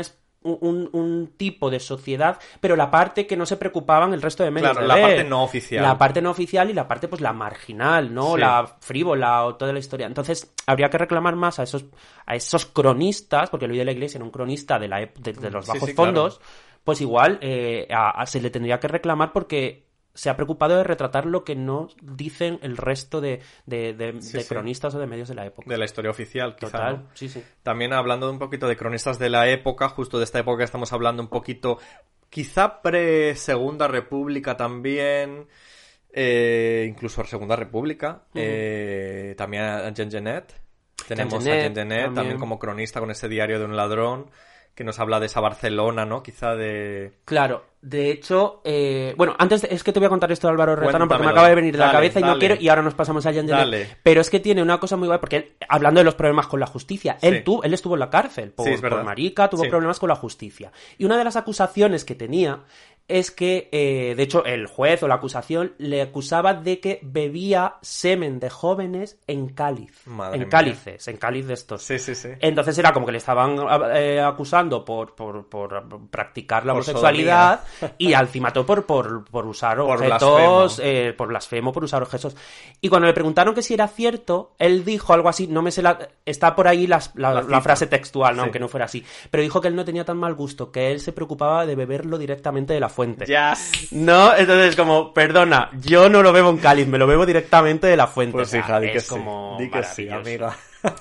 Y ya volviendo a Jeanette. Hablamos de Jeanette ahora. Jeanette es un señor, eh, bueno, no vamos, no vamos a explicar quién es, pero bueno, es un escritor Sí. y tal, que pasó mucho tiempo en Barcelona, también se movió mucho por los bajos fondos. Sí. Y a mí lo que me llama mucho, aparte de la historia de las Carolinas, que ya lo estuvimos hablando Lo en el otro programa, sí, en el no me voy a de- redundar yo, pero... soy bien pesada, pero no me voy a redundar. Eh, lo que me gusta mucho de esta historia, un, un poco hablando con el transformismo, con el travestismo, él era muy asiduo a la criolla, Sí. que era un local que, que había que- de transformistas, que era un poco como, también era como cueva de Alibaba, ¿no? Había, era, había muchos comunistas que huían ahí, se met- era como un sitio como sin ley, entonces aparte de haber espectáculo, iban pues los maricones, los tal, no sé qué, aparte eran los huidos de la justicia, había un mogollón de... Y él, pues también huyendo de lo que huiría, pues se refugiaba mucho por ahí. Y hubo un momento que se eh, prostituyó en, en la criolla. Lo que pasa que Pepe, el de la criolla, que Pepe el de la criolla fue luego el que inauguró el Barcelona de noche, Madre mía, que se murió. Se murió. Se murió, de, ina- inauguró el Barcelona de noche y se murió, porque además la criolla tuvo poquitos, poquitos años, duró muy poquito. Pero eso, el Jean Genet se prostituyó allí, pero el Pepe de la criolla los obligaba a que lo hicieran travestidos. Entonces, Ah. Jean Genet se prostituyó travestida. Madre mía. Una travesti más. Una travesti prostituta, porque bueno, vamos a ver que a partir de ahora entra un poquito una etapa un poco oscura en la historia de España que ya todos conocemos, pero claro, el travestismo queda un poco relegado a esa especie de submundo oscuro junto, al tra- junto a la prostitución, junto a la AMPA un poco. Eh, bueno, eh, por acabar un poco esta etapa, tenemos también a Mirko, por ejemplo, ¿no? Que trabajaba en la criolla, de hecho. Sí, y Mirko, de hecho, es un transformista que era muy bien valorado y cuando estalló la guerra civil y prohibieron todo esto, se reconvirtió en cantante de copla. Mira, tengo aquí una cita yo también. Venga, cítame. Tengo una cita que... Bueno, ten- tenía dos citas. Pues Tengo una cita y vamos a saltar de una cita a otra. Tengo una cita un poco anterior que aquí ponía eh, en la página, a ver, página 31, cariño. Esto está todo en directo, en directo, en Muy bien. directo. Luego también, por si no nos sale Flor de Otoño, también tenemos que recordarla. Ah, bueno, claro, Foro de Otoño es una película, recordemos, es una película eh, de Pedro Lea, protagonizada por José Sacristán, que retrata este momento. claro, y este se momento supone que es un hablando. personaje, Jos- Josep Secarrant, que se Sí. supone que existió. Pero existió o no existió, porque estoy bien... Se eh, supone que sí existió, pero las fotos que se supone que hay de él en redes se supone que no corresponden. Es como una cosa así extraña. No se sabe si existió, si no existió, si se corresponde su cara con... No, no lo sé, hay mucho mucho problema ahí con todo esto. Yo tengo entendido de que eh, el autor de la obra de teatro, porque la película se basaba en una obra de teatro que había salido unos años antes, a finales de los 70, o sea, estamos hablando de una obra de teatro de los 70 ya y una película, la película es el 78, creo, me suena. No sé. 78, sí, pero creo que sí. sí.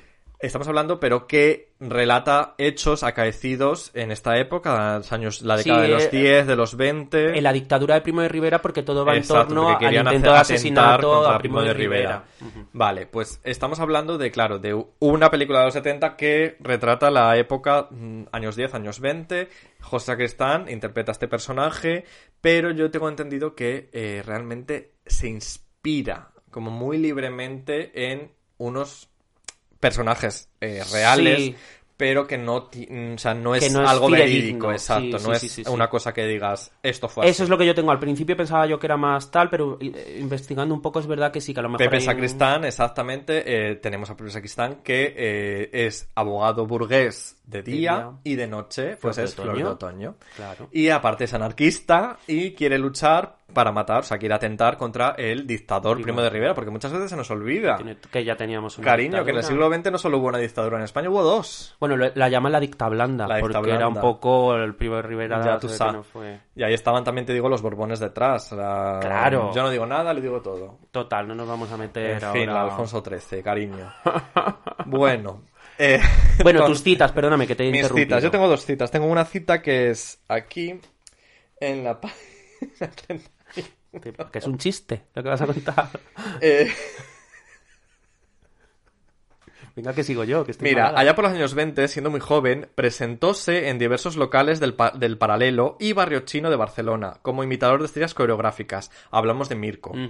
Eh, su habilidad de las- en la suplantación de la cualidad femenina era tan sorprendente que algunas noches, a la conclusión de su trabajo en la criolla, lanzábase a recorrer las ramblas con atavíos de mujer.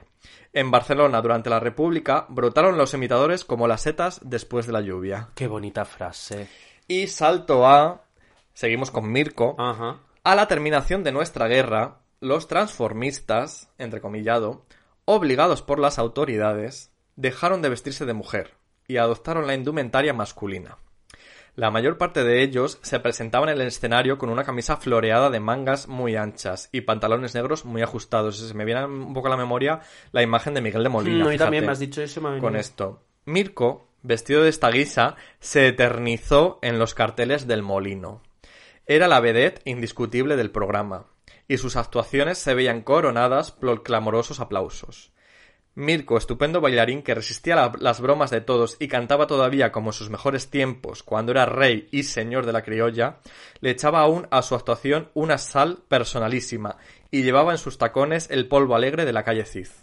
Mirko, con su barriga incipiente, su rostro aniñado y su pelo ondulado pasado de moda, podía parecer ridículo, pero no era así. Esta cita es de... mm, del 72 Ah, recordando el crítico teatral Sebastián Gats, recordando a Mirko. vale, ¿y el libro lo has dicho? El libro es Transbarcelonas, está en Transbarcelonas de Rafael M. Mérida, es un libro súper interesante, además os lo recomiendo totalmente, eh, de verdad, porque es súper interesante, sobre todo de la historia del transformismo y también de la historia de Barcelona, fíjate. Qué os bonito. interesa? Sí, Ahí está. Qué guay. Pues Pues mientras estabas buscando, he encontrado la información de lo de la criolla y eh, Pepe el de la criolla que te comentaba, Sí. que dejó el sitio porque estuvo de 1925 al 38, la criolla abierto. Y él en 1936 lo deja para, para inaugurar el Barcelona de noche. Y Pepe murió asesinado ese mismo año, o sea, el mismo año que inauguró Barcelona de noche, se lo cargaron. Madre mía. Y el 24 de septiembre del 38 eh, fue destruido por una bomba de la guerra civil el, el- la criolla. Fue Ah, destruido el local. Qué pena. Bueno, amigas, eh, hemos llegado pues eso a, la- a lo que es la, la guerra civil, la posguerra. Parece que todas las transformistas desaparecen. De hecho, me hace mucha gracia porque en la entrada de Wikipedia del transformismo del siglo XX eh, Es así. pone eh, eh, finalización, eh, todo, se, todo se acabó. Se lo dice la Wikipedia. Pues cariño, para adelante. ¿Pa qué? Pero realmente no fue así. O sea, realmente un poquito además eso en... Estamos en Barcelona, pues vamos a seguir en Barcelona. En Barcelona el barrio chino un poco como que se convirtió en ese barrio un poco trinchera, ¿no? De, Claro. de ciertos sectores, sobre todo pobres. Hay, que- hay que distinguir un poco también una cita que tenía por aquí Pierrot, que tengo apuntada, que hablaremos de Pierrot un, pelín más adelante, Mm. que decía que un maricón pobre es un maricón, pero un maricón rico es un rico tiene mucho que ver también Claro. aquí. Y además, por ejemplo, eh, Tennessee Moax también hablaba mucho, escribía mucho, tenía cierto nivel, eh, pues... eh, Estilístico, eh, ¿no? De- de- de- de- Nivel, ¿cómo se dice? De dinero, de pasta. Ah, adquisitivo, ¿no? Poder adquisitivo, No, no me salía la palabrita adquisitiva. Y, y él escribía, por ejemplo, Lili Barcelona, se- su relato de Lili Barcelona, pues se, se sabe luego que estaba basado en uno de sus amigos, pues que se travestían un poco así, jaja, pero eran todos pues burgueses adinerados que les venía un poco, les daba un poco igual luego pues cualquier lucha o cualquier ideología. Claro, de hecho Terence Simons es especialista en retratar lo que es esas altas esferas. Bueno, yo que sé. Carras Astrakhan, que es como una locura de las caprichos. Entonces, no desaparecen, permanecen, eh, siguen estando presentes eh, en ciertos sectores. Eh, podemos rastrearlo también, por ejemplo, en la, en la novela de Carmen Laforet, Nada, que es una de las más celebradas de esa época del franquismo, pues también hay, mu- hay un fragmentito en el que la protagonista se introduce en... relata cómo se introduce en el barrio chino y relata cómo ve a un grotesco hombre con rímel en los ojos, ¿sabes? Como que sigue, sigue estando mm, ahí. Claro, y de hecho la mítica historia que te cuentan todas las transformistas de esa época, eh, de cuando estaban actuando vestidos de mujer y cuando se encendía la luz roja, es que venía Sí. la policía y se tenían que poner el pantalón. Exacto, o y sea, cambiaban, cambiaban, sí, eso, Cam- justo, sí, sí. Lo contaba Paco España, creo que, que en el Gay Club o alguno de estos habían instalado, como desde la taquilla, un Mm. botón que si él Claro, le daba el botón, to- ¡pum! Todos los sitios lo tenía. De hecho, es que no me acuerdo, vi una entrevista a alguien el otro día, no me acuerdo quién era, y decía que gente que ya estaba acostumbrada a ir a estas locales, pues vale, pues se comportaban. Pero la gente que iba por primera vez era como, ¿qué pasa, no? Porque era, se encendía la luz y de pronto le están haciendo un espectáculo de travesti, yo que sé, cantándote por Concha Piqué, y de pronto se pone un pantalón y aquí no ha pasado nada. Y es como, imagínate tú por primera vez. ¿Pero qué pasa? ¿Pero qué invento es esto? Es como esto, esta historia que es, pero...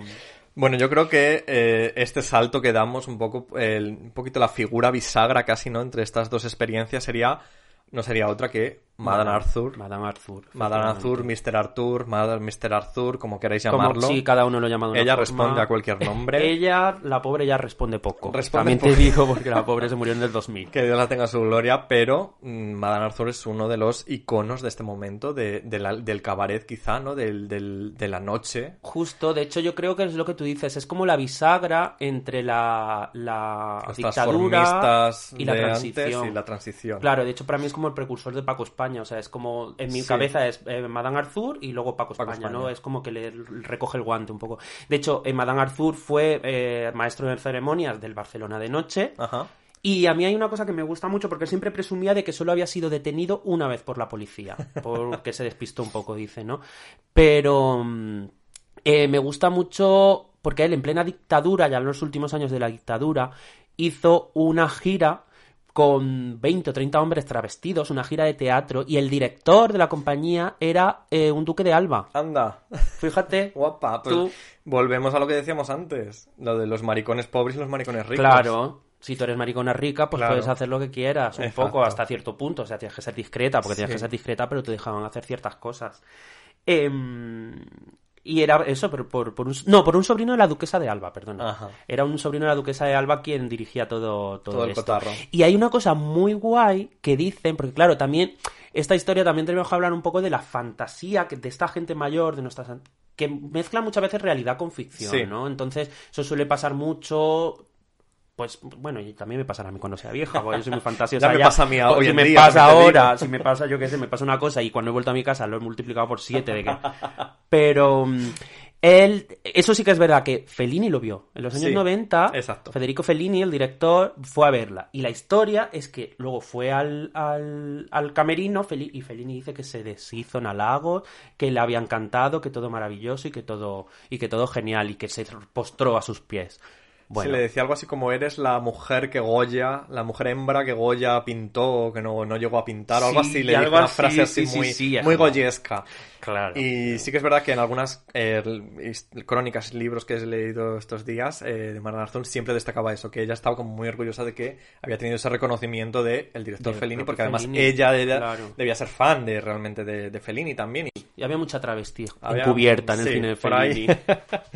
tenemos a Madame Arthur y tenemos aquí también una especie de ya primeras definiciones casi que chocan directamente con, cómo con, con el lenguaje que nosotros usamos Claro. hoy en día. Mm.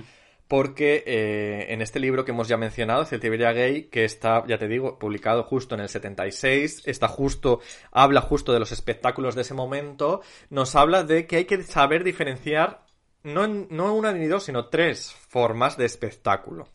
Que una sería la de los transformistas, que son los hombres que se visten de mujer para el espectáculo, que imitan estrellas normalmente, pero que luego pues, cuando bajan del escenario se quitan la peluca y son hombres. Los travestis, con acento en la I, Es muy importante el, el acento. que aquí ya sé que serían, eh, según la definición exacta del libro, serían eh, mujeres a efectos de su vida personal y de su vida privada también, se comportan como mujeres y que además, eh, y mm, es un poquito transfobo quizá la definición, pero que tienen forma de mujer, pero que guardan, como si dijéramos, una sorpresa entre sus piernas. Mm. Ya he avisado que era un poquito transfoba la, la definición, pero es así como lo entendían en el, 70 y, uh, en el 76, en este momento que definen el libro. Y luego había otras, tercera vertiente, que eran ya las eh, operadas, como si dijéramos, que esas ya sí que eran las que eran completamente mujer, pero que bueno, tenían su pasado de haber sido hombres y que tenían como un espectáculo ya, eh, incluso llegan a decir aquí en el libro que el espectáculo perdía un poco la gracia ya. Entonces las transformistas eran como más vulgares, más eh, pues de chistes facilones, de tal. Las, trans- las travestis eran un poquito como más sofisticadas. Y luego ya pues estaban las, las, las vedettes eh, finales, ¿no? Las Mm. vedettes. Hoy en día, claro, esas, estas definiciones chocan con las que tenemos hoy en día. Hoy en día un travesti es, para nosotros un travesti es una persona pues que se viste con el- las ropas del sexo opuesto y lo que ellos consideraban travesti, hoy en día nosotros consideraríamos Una transexual, trans. pero Mm. incluso ya el término transexual se está dejando de usar y pasaríamos ya un poco a transgénero, incluso a trans. O trans, trans es el más- paraguas trans, ¿no? Un poquito ya. sí. Entonces, la, el lenguaje estamos viendo que no deja de evolucionar en todo momento. También eh, hay que ser conscientes. Cuando, por ejemplo, Carmen de Mairena se consideraba a sí mismo un travesti, Hmm. claro. Incluso en- Veneno que decía que era un maricón pintado. Quiero decir, al final, esa transfobia que había ahí también. O las chicas de vestidas de azul, la- Mm. las mujeres, que dicen, yo soy un Claro. travesti. Claro, hoy en día, eh, un público de 2020 viendo ese documental de vestidas de azul, que además el libro que nos hizo Valeria Vegas, eh, maravilloso. eh, claro, esas mujeres que se definen como travestis, claro, hoy en día no podemos coger esa definición que ellas mismas hicieron de sí mismas con eh, textual, Claro. porque realmente es algo que ha evolucionado. Para ellas sí era normal llamarse travestis, pero porque coin- con- con- concebían, concebían el término en esos términos, Claro, ¿no? Valga pero- la redundancia. Claro, pero es que además ten en cuenta que es que la transexualidad en esos años se, se consideraba una forma extrema de homosexualidad. Sí. Quiero decir, no- cuando. Y, y claro, ellas, pobrecitas, co- que se creían lo que le estaban diciendo, ¿no? Que dices, es- además que es tremendamente terrible, ¿no? Que al final te tengan que decir cómo vives tu subjetividad. Entonces, tú te sentías mujer, pero a ti todo el mundo te decía que no, que tú eres un maricón muy afeminado. Sí. Entonces tú, si no se crea, si no existe esa categoría, por decirlo de alguna forma, de mujer trans, pues de decir, pues yo soy un maricón. Y, y en torno a eso iban sus discursos, pero porque el, la otredad te estaba diciendo qué es lo que tú eras, que un poco metemos aquí la cuña también un poco por despatologizar Claro. la transexualidad y la ley trans que se está tramitando. O sea, al final es, todo esto es una evolución de, de todo eso. Sí. Es como, ahora la ley trans, ¿qué es lo que está diciendo? Es como, por favor, ¿nos dejáis a nosotras decidir o, o de- decir que somos o tenemos que depender del, del estamento médico y del estamento jurídico Sí. para que tú a mí me digas quién soy yo? Exacto. ¿No? Todo eso, esto, de hecho, esta ley trans es el, es el resultado de toda esa evolución de ese momento, de esos orígenes en los que a ti te decían como mujer transexual eh, meto es mujer porque era siempre lo más visible, también hay hombres trans que no, pero bueno, era como siempre lo más, lo más Sí. visible, es como en ese momento en el que decían, no, no, no, tú no eres mujer ni te sientes mujer, tú eres tan, tan, tan, tan, tan maricón que, que eres eh, travesti. Claro. Te vistes con ropa de mujer, pero tú no dejas de ser un hombre. Hormonadas también las llamaban por Claro. ahí, que claro, se les tomaban hormonas para que les salieran pechos y de alguna forma triunfar en el, en el show business, ¿no? En, en esto. De hecho, Amina tiene una canción que se llama Travesti. No sé si la has escuchado, No. Amina. Te la tengo que pasar. Pues o sea, sí, por favor, id a YouTube y poned Amina Travesti. O sea, la canción es engendro, o sea, de hecho es como una canción en teoría inclusiva, ¿no? En plan de que, como, pero es como pobre hombre que se maquilla, no sé qué, engendro de la vida, no sé qué le dice, Madre entonces mía. como, pobrecita, como con, con descendencia, con qué pena lo que te ha tocado vivir a ti, pero que en realidad era una canción positiva en el sentido de son humanas, ¿no? Porque antes en ese Menos momento eran mal. monstruos, como son humanas y bastante desgracia tienen las pobres, Ya, ¿no? ya o sea que imagínate cómo se veía en ese momento. Madre mía. historia. Bueno, de, los, de estas tres eh, formas, ¿no? Casi de ver el, el, te- el tema, ¿no? De- del, del transformismo y tal. Tenemos eso. Madame Arthur es un poco el, el- el eje pivotal, ¿no? Sí. De todas estas. Eh, podemos entrar en el, en usando los términos de aquel momento, ¿vale? Sí. Vamos a usarlos así, para que nadie se lleve a escándalo ahora mismo. En, en cuanto a términos de travestis, tendríamos pues una Viviana Fernández, por ejemplo, Sí. que además se prodigó bastante en películas de la época como Cambio de Sexo de Vicente Aranda, en la que ella misma hacía su, su propio espectáculo y de hecho sale el local en el que Victoria Abril, que es la protagonista, que es una chica, un chico que al final acaba siendo trans, una chica trans, Mm. eh, al local al que entra y conoce, donde conoce a Viviana, es el local real en el que Viviana triunfaba cada noche como, como vedette y hace su propio número en el que al final enseña pues la sorpresa. ¿no? Fíjate que me mm, estoy diciendo estas est- estoy usando estas estos tipos de esto y me, da como rabia, me siento incómodo sí, usándolo. ¿sabes? Pero bueno, eh, tenemos eso a Viviana por un lado, tenemos también a Dolly Van Doll, yo Sí. creo, pero bueno, Dolly yo, Dolly yo creo que también ya era un poquito más eh, femenina, quizá, ¿no? Sí, o Cochinel también, que se hizo la gira y cuando vino a España también vino en pleno franquismo, o Sí. sea, y, y- y triunfó aquí, vino varias veces, de hecho. Eh, o Carmen de Mairena también, que Carmen de Mairena es muy guay porque los que somos fan de la copla sabemos que fue novia de Pedrito Rico, Anda. que Pedrito Rico fue un cantador que tenía su propia compañía y también se tuvo que ir, Er- era como un Miguel de Molina Sí. Que estuvo yendo y viniendo, pero sobre todo también triunfó en Sudamérica, con sobre todo Argentina y todo esto con su espectáculo, y es un nombre, un peso importante en el mundo de la copla y de la canción española, y fue novia de novio de, De de Carmen. Carmen. de Mairena. Fíjate qué guay. Eh, todavía no he podido escuchar la historia narrada por Pop Pop del podcast de Carmen de Yo Mairena, tampoco. pero me muero de ganas porque me han dicho que está súper bien y me encanta que, se- que existan este tipo de, de- de iniciativas, ¿no? Quizá de, de recordar estos personajes que además, pobrecita Carmen, murió este año, en marzo Sí, de este año, hace Mm. poquito, hace unos meses. Así que me gusta muchísimo que, que se le dé este tipo de homenajes a, a estos personajes. Menos mal que existen gente como Bob Pop y toda esta gente que de alguna forma eh, son una especie de caballos de Troya que hablábamos Sí. antes, ¿no? Que de pronto te empiezan a hablar de temas tan importantes en un delante de me refiero sobre todo a cuando salía colaboraba con el programa con este de cero, tal, como una sí. fuente y tal, que de pronto te traía y se hacía viral todo lo que decía, es como Pues sí, amiga. mal que tenemos Es un así. poquito también, hay que estar ahí la- en la lucha. Yo- nosotros también, yo también considero que estamos haciendo nuestro granito de arena con, con esto, ¿no? Claro, sí, sí, de pero quiero decir, forma. me, me parece más, o sea, lo digo Sí, más claro, por ser estando en los mainstream. medios, o sea, que sí, sí, decir sí, sí, que- totalmente te que entiendo. ojalá a mí hago llamamiento, que me lleven a mi televisión española a decir estas Abierta cosas. contratación. Abierta contratación. Y, o sea, sin problema, yo me hago mainstream, pero no lo soy. Y por eso lo considero importante en el sentido ese de que llega más gente y a gente a la que nosotras, porque nuestro podcast que lo va a escuchar, pues gente Bueno, pues nuestros oyentes puede llegar a muchos maravillosas. Claro, pero me refiero a gente que ya está en nuestra onda. Sí, sí, sí. Es a lo que quiero Te decir. entiendo, pero un pop pop de pronto te aparece en una pantalla, a lo mejor te está viendo la señora Sí, la señora de 50 Cuenca, años. la típico que se dice. Que ojalá todas las señoras de Cuenca escuchen ahí la Canelli, pero creo que no es el caso. Ojalá, oye, un besito Ojalá, a todas las señoras de Cuenca. Hombre, Bueno, tenemos luego ya en el momento transformistas, yo creo que también hay que, ya lo has mencionado tú alguna vez por ahí en este podcast, pero Paco España España. es un referente máximo en este momento de, de, de, vamos, de, de transformismo, de arte, de sobre un escenario. Y qué pena, además, eh, cómo un personaje como él, que fue tan, tan pródigo, pródigo, ¿no? Se dice la palabra. Que, Pero, que hizo prodigo ta- es el hijo que vuelve. El hijo que vuelve, pues Eh, no, es el- Prolijo, no sé, bueno, se prodigó, es sí, lo que, tuvo decir. mucho... sí. Eh, por muchas pelis de la época, eh, estuvo en Los Parceros Ocultos de de Iglesia, creo que sale. Sí, salen Haz la loca y no la guerra. Sale también, Sale- ya lo hemos dicho, en Flor de Otoño, que aunque fuera de los... Él tiene un papelito como Pedro Almodóvar también, no lo hemos dicho. Sí, tiene un pequeño cameo en Flor de Otoño, en el sí. Sale en Gay Club en también. Gay Club aparece además un, un- un- su número completo casi, que lo podéis ver, son casi 20 minutos de- del número que hacía él en el propio Gay Mm. Club de Madrid. En el transexual también sale.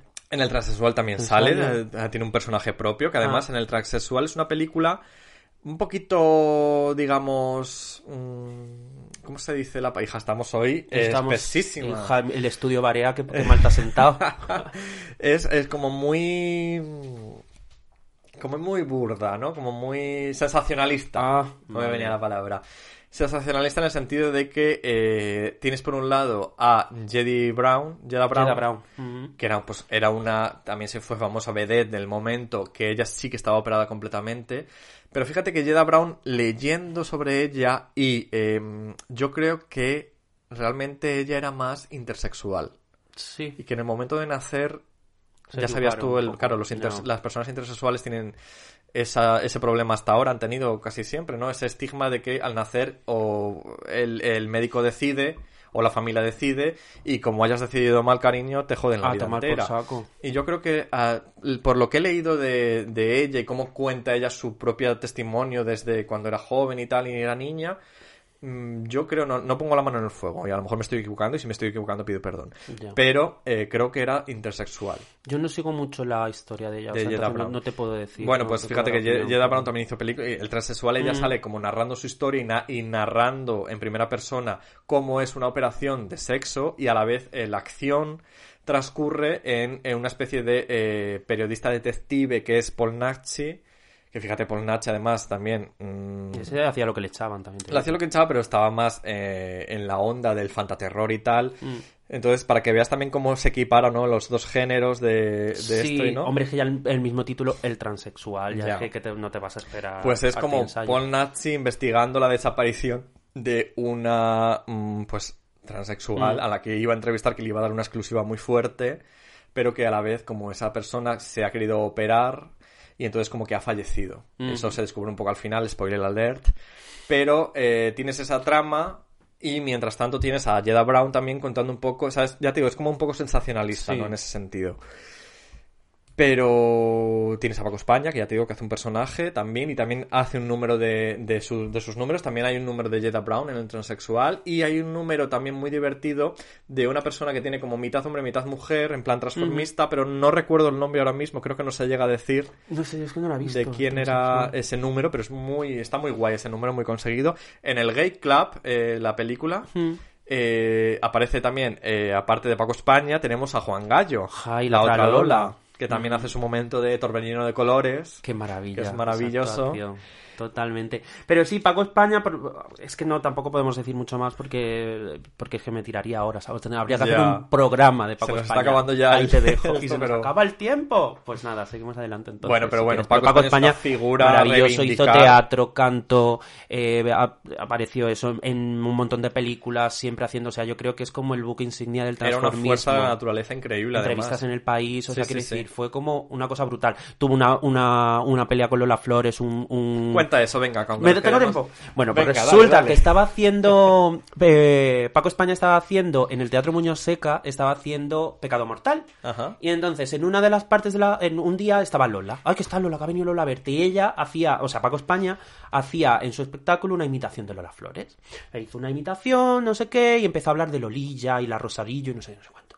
Y se ve que le sentó fatal a Lola Flores, interrumpió el espectáculo, que eso era una vergüenza, que no, que estaba vestida como una zarra pastrosa y ya no vista así, le sentó fatal la imitación. Total, que se fue afu- eh, fuera del, del espectáculo donde estaba la taquilla y empezó a toda la gente que venía a comprar entradas, porque además fue un espectáculo que tuvo un montón de éxito y, se, y estuvo meses en cartel, se puso de rodillas y suplicó que si la la querían, no que se fueran, sino que no entraran al espectáculo. O sea, que era una mierda que no fueran, que si la respetaban, que no fueran allí. De hecho, el, el- el empresario del Muñoz Seca la demandó y fue condenada por escándalo público a pagar, no sé si 100 pesetas, 200, no sé cuánto, ¿no? Pero al final, y tú buscas en la prensa y aparece, Sí. porque el primer juicio no fue ni ella ni el abogado. De hecho, hay declaraciones de ella en plan de yo no fui porque eso yo no le di importancia, no sé, no cuánto. O sea, que ahí hay una historia y al final Paco España ganó a Lola Flores un juicio. un juicio. Lamentablemente, como decíamos, Paco España muere hace... Murió no hace tanto, hace unos, una- unos 10 años. A o unos así. 10 años, algo así, en 2012. Eh, pero murió, pues eso, en la absoluto olvido casi. en Canarias, con un cuarto que le había alquilado su propia hermana, Sí, incluso creo que los hijos, ya no me quiero meter porque no, no lo tengo muy claro, pero creo que los hijos como que le dieron un poco la espalda también, porque él llegó a tener hijos, un Sí, hijo natural dos, y una y su- hija adoptada. Y su mujer, de hecho yo estuve haciendo, eh, hace poco Nacha La Macha ha hecho un espectáculo que se llamaba Paco España, era un espectáculo. Eh, Lo estrenó en Canarias, de hecho yo estuve viéndolo y uno de los vestidos, el vestido que saca al principio, Nacha La Macha dice, y creo que viene en el libreto también, fue cedido por el hijo de Paco España. Ujú. Y ella ha podido hablar con el hijo y toda la historia, entonces, bueno, no se Hay sabe poco muy de bien. controversia porque también en el Sí. libro de Donacio Cejas. de Donacio Cejas, perdóname cariño, que es hermana nuestra, podcaster de Las Chicas del Volcán, en el travestiario que él escribió hace un par de años, eh, hay un capítulo dedicado a Paco España, pero también deja claro como que los hijos, él como que de alguna forma se puso en contacto con los hijos o algo así, y los hijos expresaban su deseo de que no se indagara en la vida de, de su padre y que no se escribiera ninguna biografía porque no querían, no, no estaba en la voluntad de la familia. Claro, es que eso es muy controvertido porque luego también ellos hablan y estaban, eh, o sea, de- decían eh, que por Canarias tú lo veías rondando poco menos que un mendigo, pues no tenía dinero, no tenía nada. El hijo dice que el, que el hijo creo que vive en Barcelona, que fue a Canarias, se lo quiso llevar y su padre no quiso, o sea, siempre hay como esas historias de por qué tu padre estaba medio mendigando, y no es que yo me lo quise llevar pero él no quiso, Ya. ahí hay una cosa extraña y oscura. Yo también leí como que un novio que tuvo durante muchos años, como que al final lo típico, ¿no? Le engañó con el dinero. Claro, era su administrador, así. su novio. De hecho, él cayó en depresión profunda por eso, porque luego cuando murió, Sí. el, el administrador de un cáncer, que era su pareja de toda la vida, aunque él estaba casado con su mujer, le mandaba eh, dinero todos los meses a la mujer para mantener a los hijos. Sí. Em, cuando murió se dio cuenta que no, que no, que todas las Que propiedades, trabajo, por lo visto, esto yo no sé si es real, porque esto lo, se cuenta en el espectáculo de Nacha la Macha, no Ajá. sé si hay ficción o no, Claro. porque hay cosa aficionada, pero que todas las propiedades de Paco estaban puestas a nombre de la mujer, de la viuda. Ajá. Entonces él se quedó sin ninguna propiedad porque no tenía nada a su nombre, porque él lo típico de yo me dedico Sí. a actuar y el resto tú lo gestionas. Pero él era su pareja de toda la vida, entonces cayó en una depresión profunda y cada vez se enganchó a las drogas, al alcohol, ya hubo un momento, de hecho, los últimos espectáculos los hizo en la sala Pirandello, Ajá. donde se hacía el Cuenca Club Sí. y todo esto, pues eso era una sala también de espectáculos y tal, y, sus- y los echaron de- ya de allí porque hubo un momento que no se sostenía, Ay, que no, madre. y ya después no se volvió a Canarias con depresión profunda y enganchado a todo. Qué pena, ¿no? Que estos personajes así tan tan queridos en su Mm. momento, ¿no? Y tan celebrados, de repente acaban sus últimos días casi no sé, olvidados y, y tristes. No sé, me da mucho, me da mucha sí, pena es y me da mucha rabia. pero también es un poco como nos encasillan, porque al final, si acabas triunfando, eh, porque al final, entre, entre muchas comillas, era culpa en este caso de Paco España de que no se preocupó de las Claro, cosas, sí. pero también le pasó a Carmen Maura, Sí. ¿te acuerdas el marido este que Y a la Concha? Velasco también Concha pasado, Velasco, o sea, la- le ha ocurrido mucho, entonces lo que pasa es que ella se A lo ha Lola sabido. Flores, Claro. Peseta cada español. Bueno, eso fue por el filtro. Eso ya, eso ya es otra cosita, amiga, nos estamos yendo. Pero sí, pero claro, todas estas han podido volver a resurgir, pero claro, el transformismo es una cosa que está Claro, de moda. exacto. Y tú te haces, y le- de hecho a Paco España para los espectáculos de teatro le hacía las letras Juan Pardo, que Sí. era un dios en esa época. Pero ya ha pasado de moda el transformismo y a tomar por saco. ¿Y tú Y cómo te recuperas ahora? Sin dinero y sin nada. Claro. Qué pena. Bueno, yo creo que vamos a meter un poquito el turbo ahora. Venga. Eh, bueno, hemos intentado repasar así los nombres más... eh, Violeta la burra se me ocurre también, que también murió hace poquito, la pobre, que también en este momento pues era bastante conocida, ¿no? Mm. En, en los... En los Círculos. círculos de Barcelona, de La estos, Ochoa. de estos garitos, la Ochoa. Que el Liberate siempre dicen que es del Titi, Del Titi, pero y bueno, mantienen que la original es de la que- Ochoa y de hecho está cantada por ella, pero no sé muy bien. Bueno, pero el Titi lo cantaba con mucha gracia también. Sí, yo soy más. Yo soy, yo soy Titi Tú Tim. eres titititera. Titi Tim. Bueno, eh, hablando de cine, eh, y ya que hablamos de transformismo, no quería pasar sin mencionar la maravillosa Mi querida señorita de Jaime Darmiñán, eh, con ese José Luis López Vázquez también mm, travestido maravilloso como una señora de Mm. pueblo, mayor además, que eh, me pasa un poco como con Jeda Brown. No sé si realmente lo que nos querían comentar ahí es un poquito más el problema de la intersexualidad, porque eh, al fin y al cabo el personaje de José Sacristán es una señora que descubre que es un señor ya de mayor, pero porque ha sido criado como mujer durante toda su vida. Entonces un poco ese choque, ¿no? Mm. Que de repente llega a cierta edad y le dice el médico que no, que no, que usted es un señor. Entonces tienes que ser, pues, eh, se muda a la ciudad de la provincia a vivir como un hombre ya mayor, se enamora de Julieta Serrano, bueno, Mm. es una fantasía de película, por Total. favor, no de hecho, os la perdáis. Cuando has dicho lo de Jeda Brown lo de intersexualidad es lo primero que me ha venido a la cabeza. Para mí es una película sobre intersexualidad, Sobre la intersexualidad. clarísimamente. Lo que pasa es claro, interpretados con los códigos de entonces. Claro, y en ningún momento en la película se dice la palabra Claro, intersexualidad. no, en no, para momento. nada, para nada. Queda un poco en el aire, también es verdad que no entran mucho. Simplemente, yo recuerdo que es eso, que es como que el médico le dice, no, pues usted es un hombre. Claro. Y queda un poco, y que, claro, que ella como que se tenía que afitar siempre. Claro, pero a lo mejor es una cuestión de Jaime Darmiñán, que era marica. ¿Era marica Jaime Darmiñán? No, pues no, no, no, no, no, que, pillas. me, que creo que no, pillas, creo que me que estoy no. patinando un montón. Bueno, pero un Jaime Darmiñán que a lo mejor quería poner sobre la mesa hablar sobre transexualidad y no encontraba otra forma Ya, claro. que de esa, y a lo mejor su intención inicial no era hablar sobre intersexualidad, sino meterle de alguna forma la transexualidad, pero bueno, le quedó así. Le es que no sabemos, es que el cine es lo maravilloso que tiene. Eh, por ejemplo, mm, rastreando un poco también presencia de algunos otros transformistas famosos, en los 80 tenemos en La muerte de Miquel a Fama, Maravillosa fama. que además mm, me encanta que siempre lo dices cuando te digo de Fama, que también apareció en... Farmacia de guardia. Además, imagínate en los 90, que es la serie más vista de la historia española y que te aparezca una fama que hace de trans. Que además hacía como de... Era, era de parte de la familia de Era la de tía, ellos. Claro, entonces era, era creo que era la Era hermana de, Adolf, de Adolfo. El hermano, claro, el hermano hermana de Adolfo... Sí, sí, sí. Sí, de- ¿cómo se llama? Eh, el actor este, Madre de mía, Carlos estamos- Larrañaga. Carlos Larrañaga, que era al- Adolfo. Vamos, la cuñada de Conchacuetos. Claro, y entonces es que venía a visitar a la familia, entonces venía... Y se encontraba en la papeleta toda la de que familia. se había, ah, vamos a usar los términos de entonces, de que se había convertido en mujer, ¿no? Exacto. Y entonces es como la conversación, yo me acuerdo de ver, porque lo vi hace mucho, está en YouTube también la escena, de venir Quique y venir el hermano y tal, no sé cuánto, y decir, soy tu tío. O sea, una cosa transfoba Sí, absoluta, sí, sí, pero bueno, claro. tampoco le podíamos pedir Eran olmo. los 90. Soy tu tío Manolo, tu tío Antonio, tu tío no sé cómo. O sea que, y pero aún así es el mérito de que aparezca fama en la serie Eh, más serie, exitosa de la sí, época. sí, en el prime time, En el mainstream otra vez. Bueno, en los 90, eh, bueno, por favor, antes de entrar en los 90, tenemos que hablar de Ocaña. Pff, Es que, es que, Es que, otro- claro, se nos acaba el programa y fíjate, Ocaña es que da también para otro programa más, pero Ocaña también Claro. es una forma de ver el travestismo Diferente a la que hemos estado hablando hasta ahora, porque él no hacía show, no hacía espectáculo, no, No. se dedicaba a ello. Él lo vivía más, a, a lo mejor más performativo, personal. Total, creo que es lo más cercano al arte propiamente Sí. dicho de Incluso de él siempre, él no se consideraba travesti en Para ninguna nada. entrevista. De hecho, en el, en el- lo podéis ver en Ocaña, Retanto Intermitente de Ventura Pons.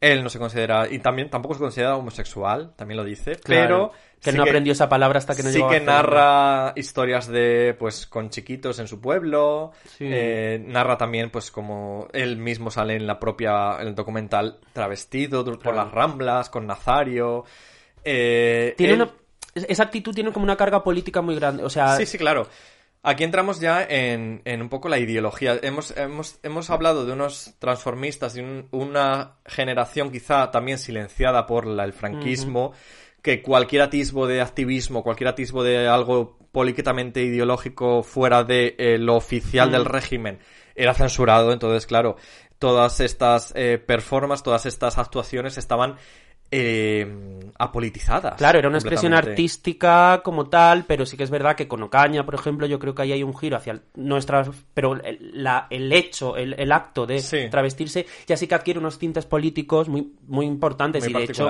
por eso creo que ahora mismo se le está reivindicando tanto desde la academia, desde las universidades, desde los estudios queer, porque marca un hito a la hora de representar el género desde una perspectiva política. Él, al fin y al cabo, se, se definía como un teatrero absoluto y, y lo que buscaba él, por sus propias palabras, era provocar Mm. y, y crear pues ese cierto debate, esa cierta incomodidad ¿no? en, en la persona en la que ve y, y llamarte la atención, ¿no? Ocaña, ya te digo, podríamos estar hablando y Otro horas especial. igual que de Paco España. Especial Ocaña. Yo especial. quiero venir aquí cada semestre. Entonces... Pero bueno, ya viniéndonos ya más hacia los 90, que, cariño, han pasado ya 30 años de los 90. O sea, es que parece que fue ayer, pero ya han pasado cierto tiempo. Tenemos, Yo he venido a tu programa que me llames vieja, porque yo me acuerdo de los 90 todo, cariño. yo casi casi que también, ¿eh? Tenemos ya esta especie de eh, casi boom, ¿no? Eh, con ese, quizá, ¿no? Eh, Priscila, Reina del Desierto, esas plataformas, esa forma ya de ver el drag ya Eso te iba a decir. como algo drag. más eh, Hiperbólico. exagerado, hiperbólico. Eh, y yo creo que en ese momento Psicosis González Psicosis encarna bastante bien esa forma de, mm, de drag de los 90, ¿no? Mm. Que incluso pues eh, hace canciones, canta. aparece en la televisión, aparece en el semáforo incluso, que también creo que está en YouTube o en Radio Televisión Española, en la web, lo podéis ver, Lo que, que aparece cantando y, y dicen, pidiéndole la- al público que la insulte, que la insulte. Llámame cerda, ¿no? Era como cerda, como era lo que decía, saca un disco maravilloso que a mí me, me encanta, cantaba con su propia voz, que eso había muchas que imitaban, bueno, Paco España también cantaba con su voz y tal, pero la mayoría del transformismo se basaba en eso, en imitar, en hacer En hacer playback, playback, sí. claro, la mayoría de ellos. Lip sync, como dirían El lip sync, como, dirías tú. Eh, bueno, eh, Psicosis González, además, maestra de la prohibida. Ella, ella lo dice siempre, que su maestra fue Psicosis González, también Supreme, también lo reivindica bastante. Eh, Luego así- apareció por ahí Paranoica Propecia González, que creo, González, que creo que es, Es como ahijada, de la propia también. psicosis. Eh, tenemos a Dolly, Tenemos a Dolly que A además Dolly. eh, aparecía en travestida, en plan drag, completamente. Además se puede ver, se puede ver mucho esta cultura del drag de los 90 en Más que amor frenesí. de Albacete y Menkes, que aparece Dolly, como tú dices, que además Dolly sigue en activo hoy en día, en creo que es Gula Gula, eh, hace su espectáculo. Sí, y luego tiene su espectáculo de teatro, o sea, cada dos Ahí hizo, saca una hizo una divertidísima hace unos años, se llama Cerda. Cer- Yo he visto la que no sé si es la de Goodbye Dolly, no sé si Ay, es no, anterior o después. Esa también era cantando, o sea, Bueno, es una maravilla. la de Cerda era una era como más obra teatral, pero de verdad que te morías de risa, porque además era hasta este momento que, que los off teatrales de Madrid como que eran como casas que tenías Mm. que ir de una habitación a otra, y en cada habitación había una escena diferente. Bueno, de verdad, eh, no sé si lo seguirá haciendo, si incluso, pero Dolly, una maravilla. Maravillosa. Luego también sale Dolly, porque hubo un momento, que eso no lo hemos hablado y tampoco nos va a dar tiempo, vamos a terminar ya, pero eh, un momento en el que se puso de moda sacar a travestis en videoclips. Y sale Dolly en un videoclip de una que quiero reivindicar, una chica que se llama Ruth, o sea, Ruth, chimpum, que era una- un producto que sacaron pues en los 2000 así, eh, Carlos Jean, y se estrenó con una versión de Este amor ya no se toca ¿Ah?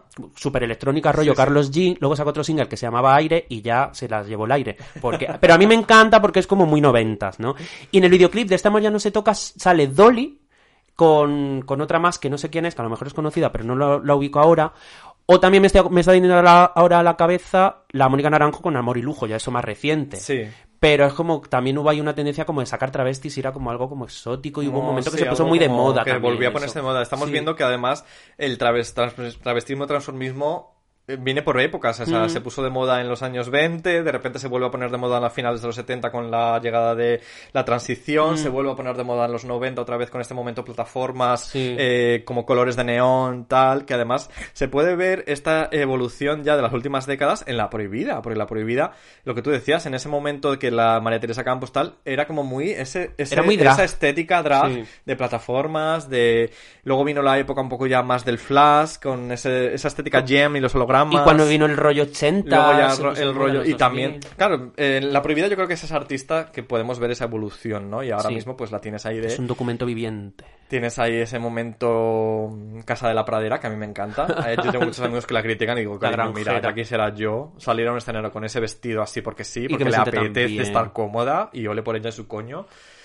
y encima que te hace unos eh, vamos es que yo no hay cosa que más disfrute que un concierto de la prohibida que además fue de las fundadoras de la mítica fiesta en plan travesti. En plan Que travesti. duró dos añitos, pero es una eh, también Que marcó, fue- se- se fue una cantera de un autores. la removida casi no Sí, la removida, que de hecho ahí el primer concierto de las Nancy Rubias fue en plan travesti. O Ah, sea, las. Nancy Rubias nacieron para, para actuar en el y plan también travesti. una amiga nuestra nació en ese momento para actuar las borrachas provincianas Las borrachas y muertas también que están- aparecieron en, ese, en, esa, en esa fiesta Claro, ¿no? pero el certamen de canción ligera moderna Luis Hay, o sea, qué vieja soy, cariño, tenía razón. Madre mía. Eh, bueno, pues eh, esto ya sería abrir otros melones, como pues eso, el, el en plan travesti, el que trabaje Rita también Ta, nos trajo de repente ese momento travesti, ¿no? A principios de los años de los 2010. Sí, que te ha desaparecido, que ha acabado evolucionando en fiestas de maricones, pero que ya no beben tanto de ese Claro. momento show, espectáculo. como las salas El Anoite, que era una sala que estaba en la calle Hortaleza, que ahora es el Vuélvete Loca, pero eso era una sala de travestismo con sillas, tú te sentabas, yo he ido un montón de veces. Ando Jenny, maravilla. Ando Neggi, Ando, Andoneggi. Andoneggi, siempre me lío, la Andoneggi, pobre que en que murió par que murió. años, sí. Pues era la, la, la, la que organizaba todo el mundo y tú ibas allí y te veías a una Sunflower haciendo una versión del amor de Maciel, versión bachata. Te veía... Y tú ibas y te sentabas y te tomabas tu copita pues, tan tranquilamente y te sentabas como rollo si fuera eso público Sí. de noche de fiesta.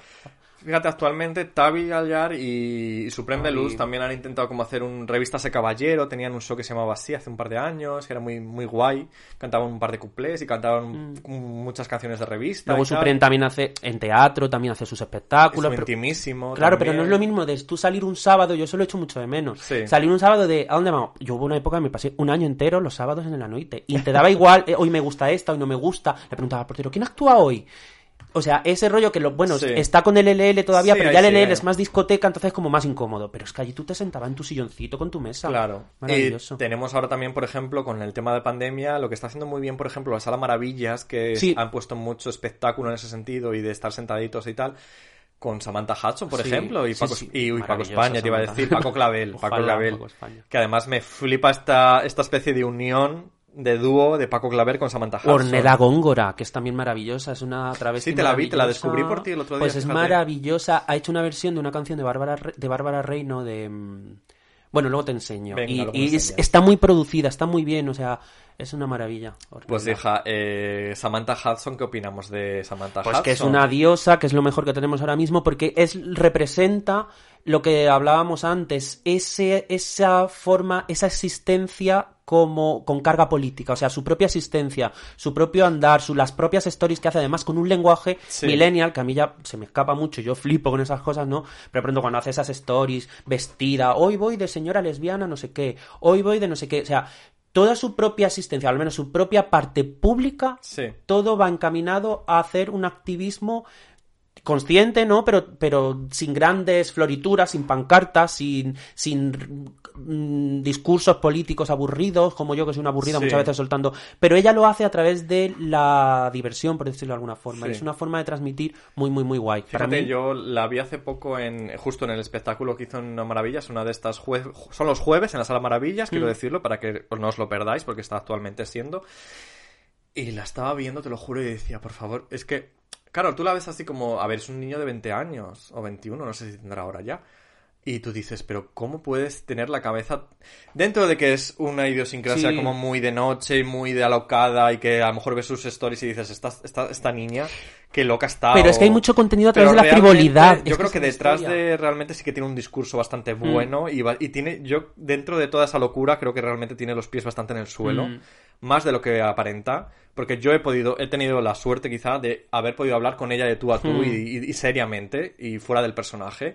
Y es una es súper interesante e incluso a mí alguna vez me ha dicho Canelli, como sabe que yo pues, recomiéndame películas, recomiéndame una película que, que, que pueda ver y que me sorprenda Mm. y que tal y por privado pues, pues yo le digo mira nena esta esta esta otra Pero por eso que ha, que ha- que ha decidido manifestarse a través de la frivolidad y eso es muy guay en el sentido de, de reivindicar la frivolidad como herramienta para reivindicar, valga Sí. la redundancia.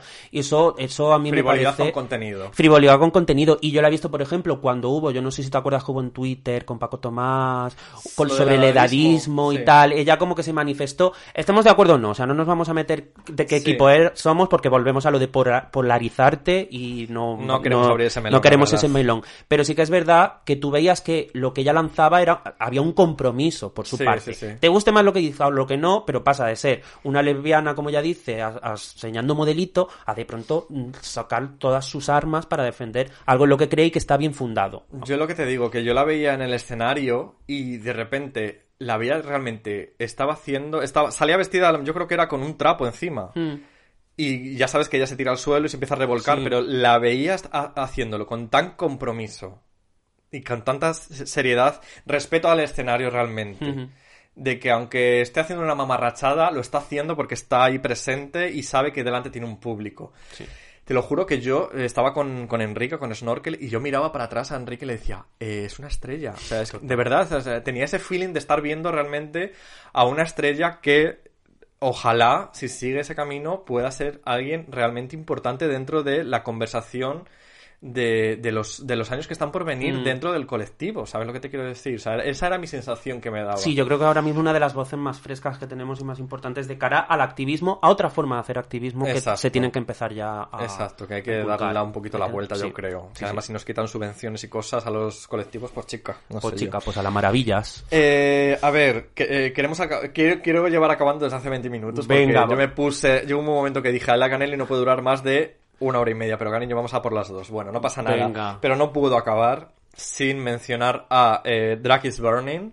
Maravilloso. Otro de los podcasts míos de cabecera, personalmente, lo tengo que decir. No sé si los conocéis, las oyentes, pero por favor, Drakis Burner y Rubén, que es Mm. su- el host, eh, que tiene esa labor, incluso que él se ha puesto como meta vital eh, esa labor de eh, arqueológica casi de Sí, de, de- de rescatar. de es rescatar antes, esto de un poquito eh, todo lo que hemos estado haciendo durante este episodio pues él lo hace también él busca esos referentes en el pasado Se hace entrevistas. Hace se entrevistas, incluso gente. ahí tiene un, su último podcast hasta la fecha, seguramente que a lo mejor si oí- oís esto ya habrá sacado alguno Mm. nuevo, pero tiene un, eh, el de Adol y Bandol, Sí, una maravilla. es una fantasía como, como, como mm, le pone el micro delante a Dolly y ella cuenta todo, toda su vida y cómo habla y, y, y todo. Y O que ella es mayor, o sea, quiero decir, Dolly es como, a lo mejor es una de las últimas oportunidades que tenemos de, de recoger ese Sí, testimonio sí. y guardarlo actualmente. Entonces, eh, la labor que hace Rubén desde Drakis Burner es encomiable. Además, eh, tenéis la posibilidad de, si tenéis la posibilidad de estar en Barcelona, eh, va a estrenar su exposición el 19 de este mes, el 19 de diciembre. Se va a llamar Neotravestismo y ya te digo, es una exposición de Rubén Antón, Retratos para un siglo XXI disidente. En Maravilla. Mutuo Galería. Podéis dis- disfrutarlo a partir del 19 de diciembre, cariños, hasta el 10 de enero.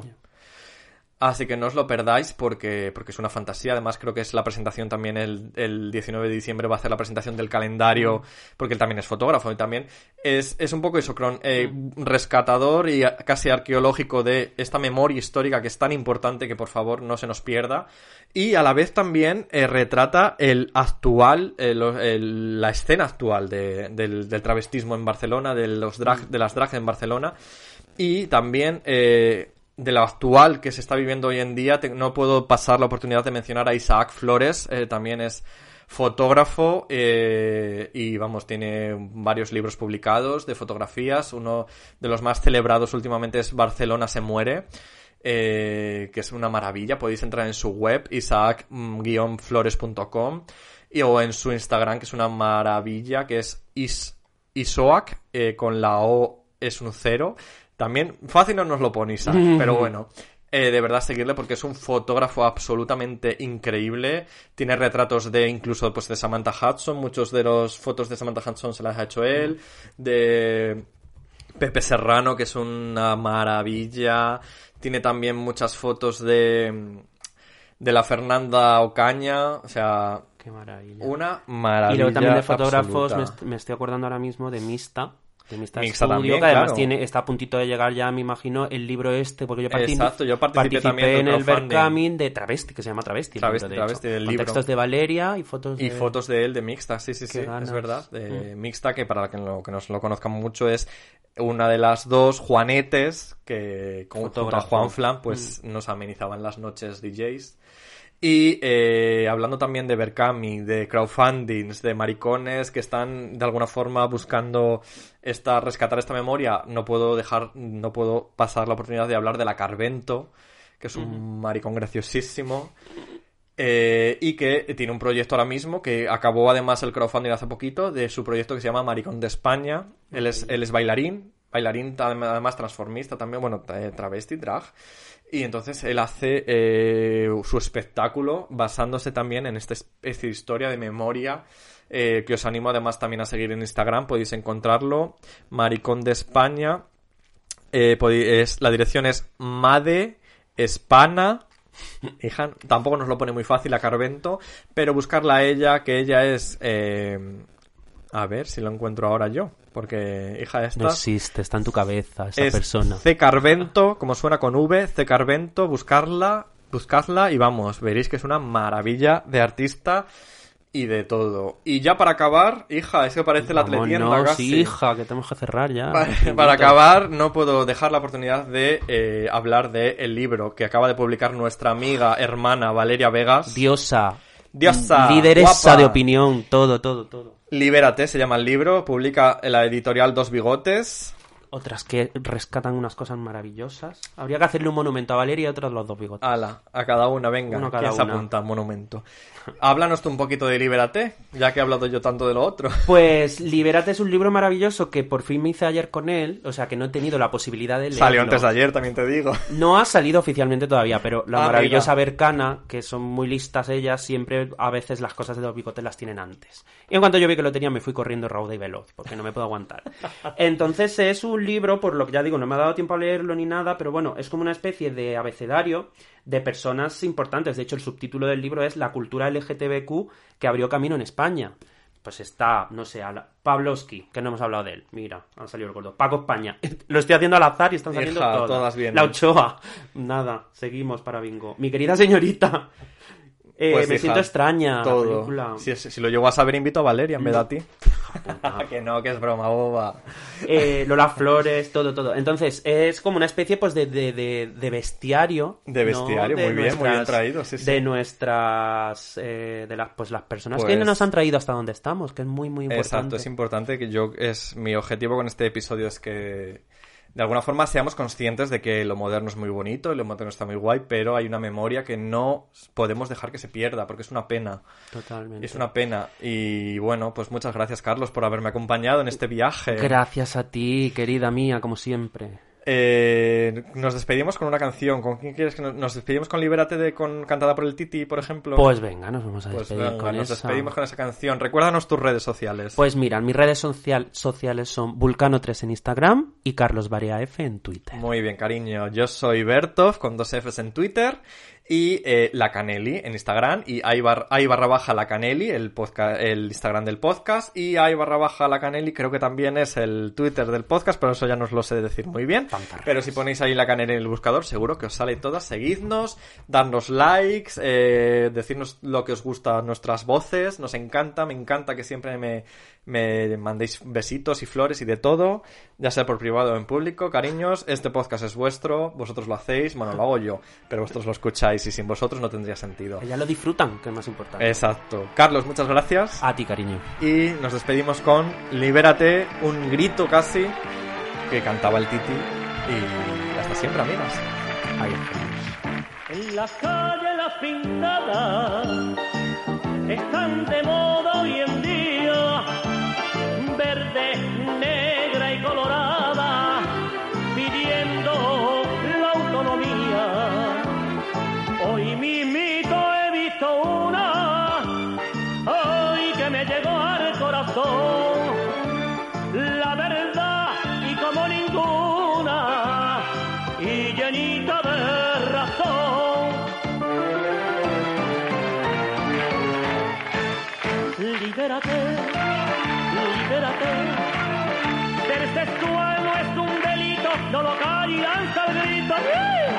Libérate, libérate.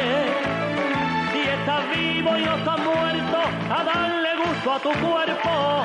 Lanza al aire tu pancarta, no la quieras ocultar. Y con mal rayo de parta a quien nos quiera mirar. Libérate, libérate. No siga más oprimido y busca tu felicidad.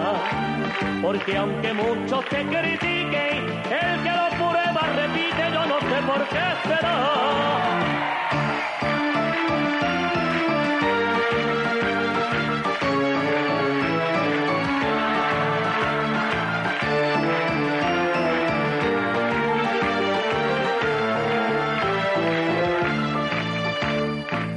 La pintada poco a poco, paredes van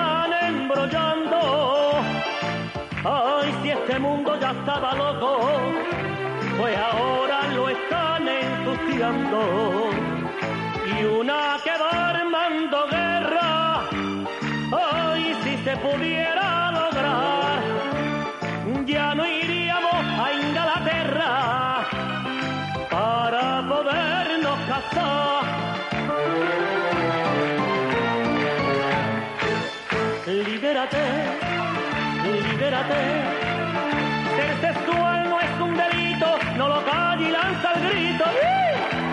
Libérate, libérate. Si estás vivo y no estás muerto, a darle gusto a tu cuerpo. Lanza al aire tu pancarta, no la quieras ocultar y que un mal rayo le parta a quien nos quiera mirar. Libérate, libérate, no siga más oprimido y busca tu felicidad. Porque aunque muchos te critiquen, el que lo prueba repite, yo no sé por qué será.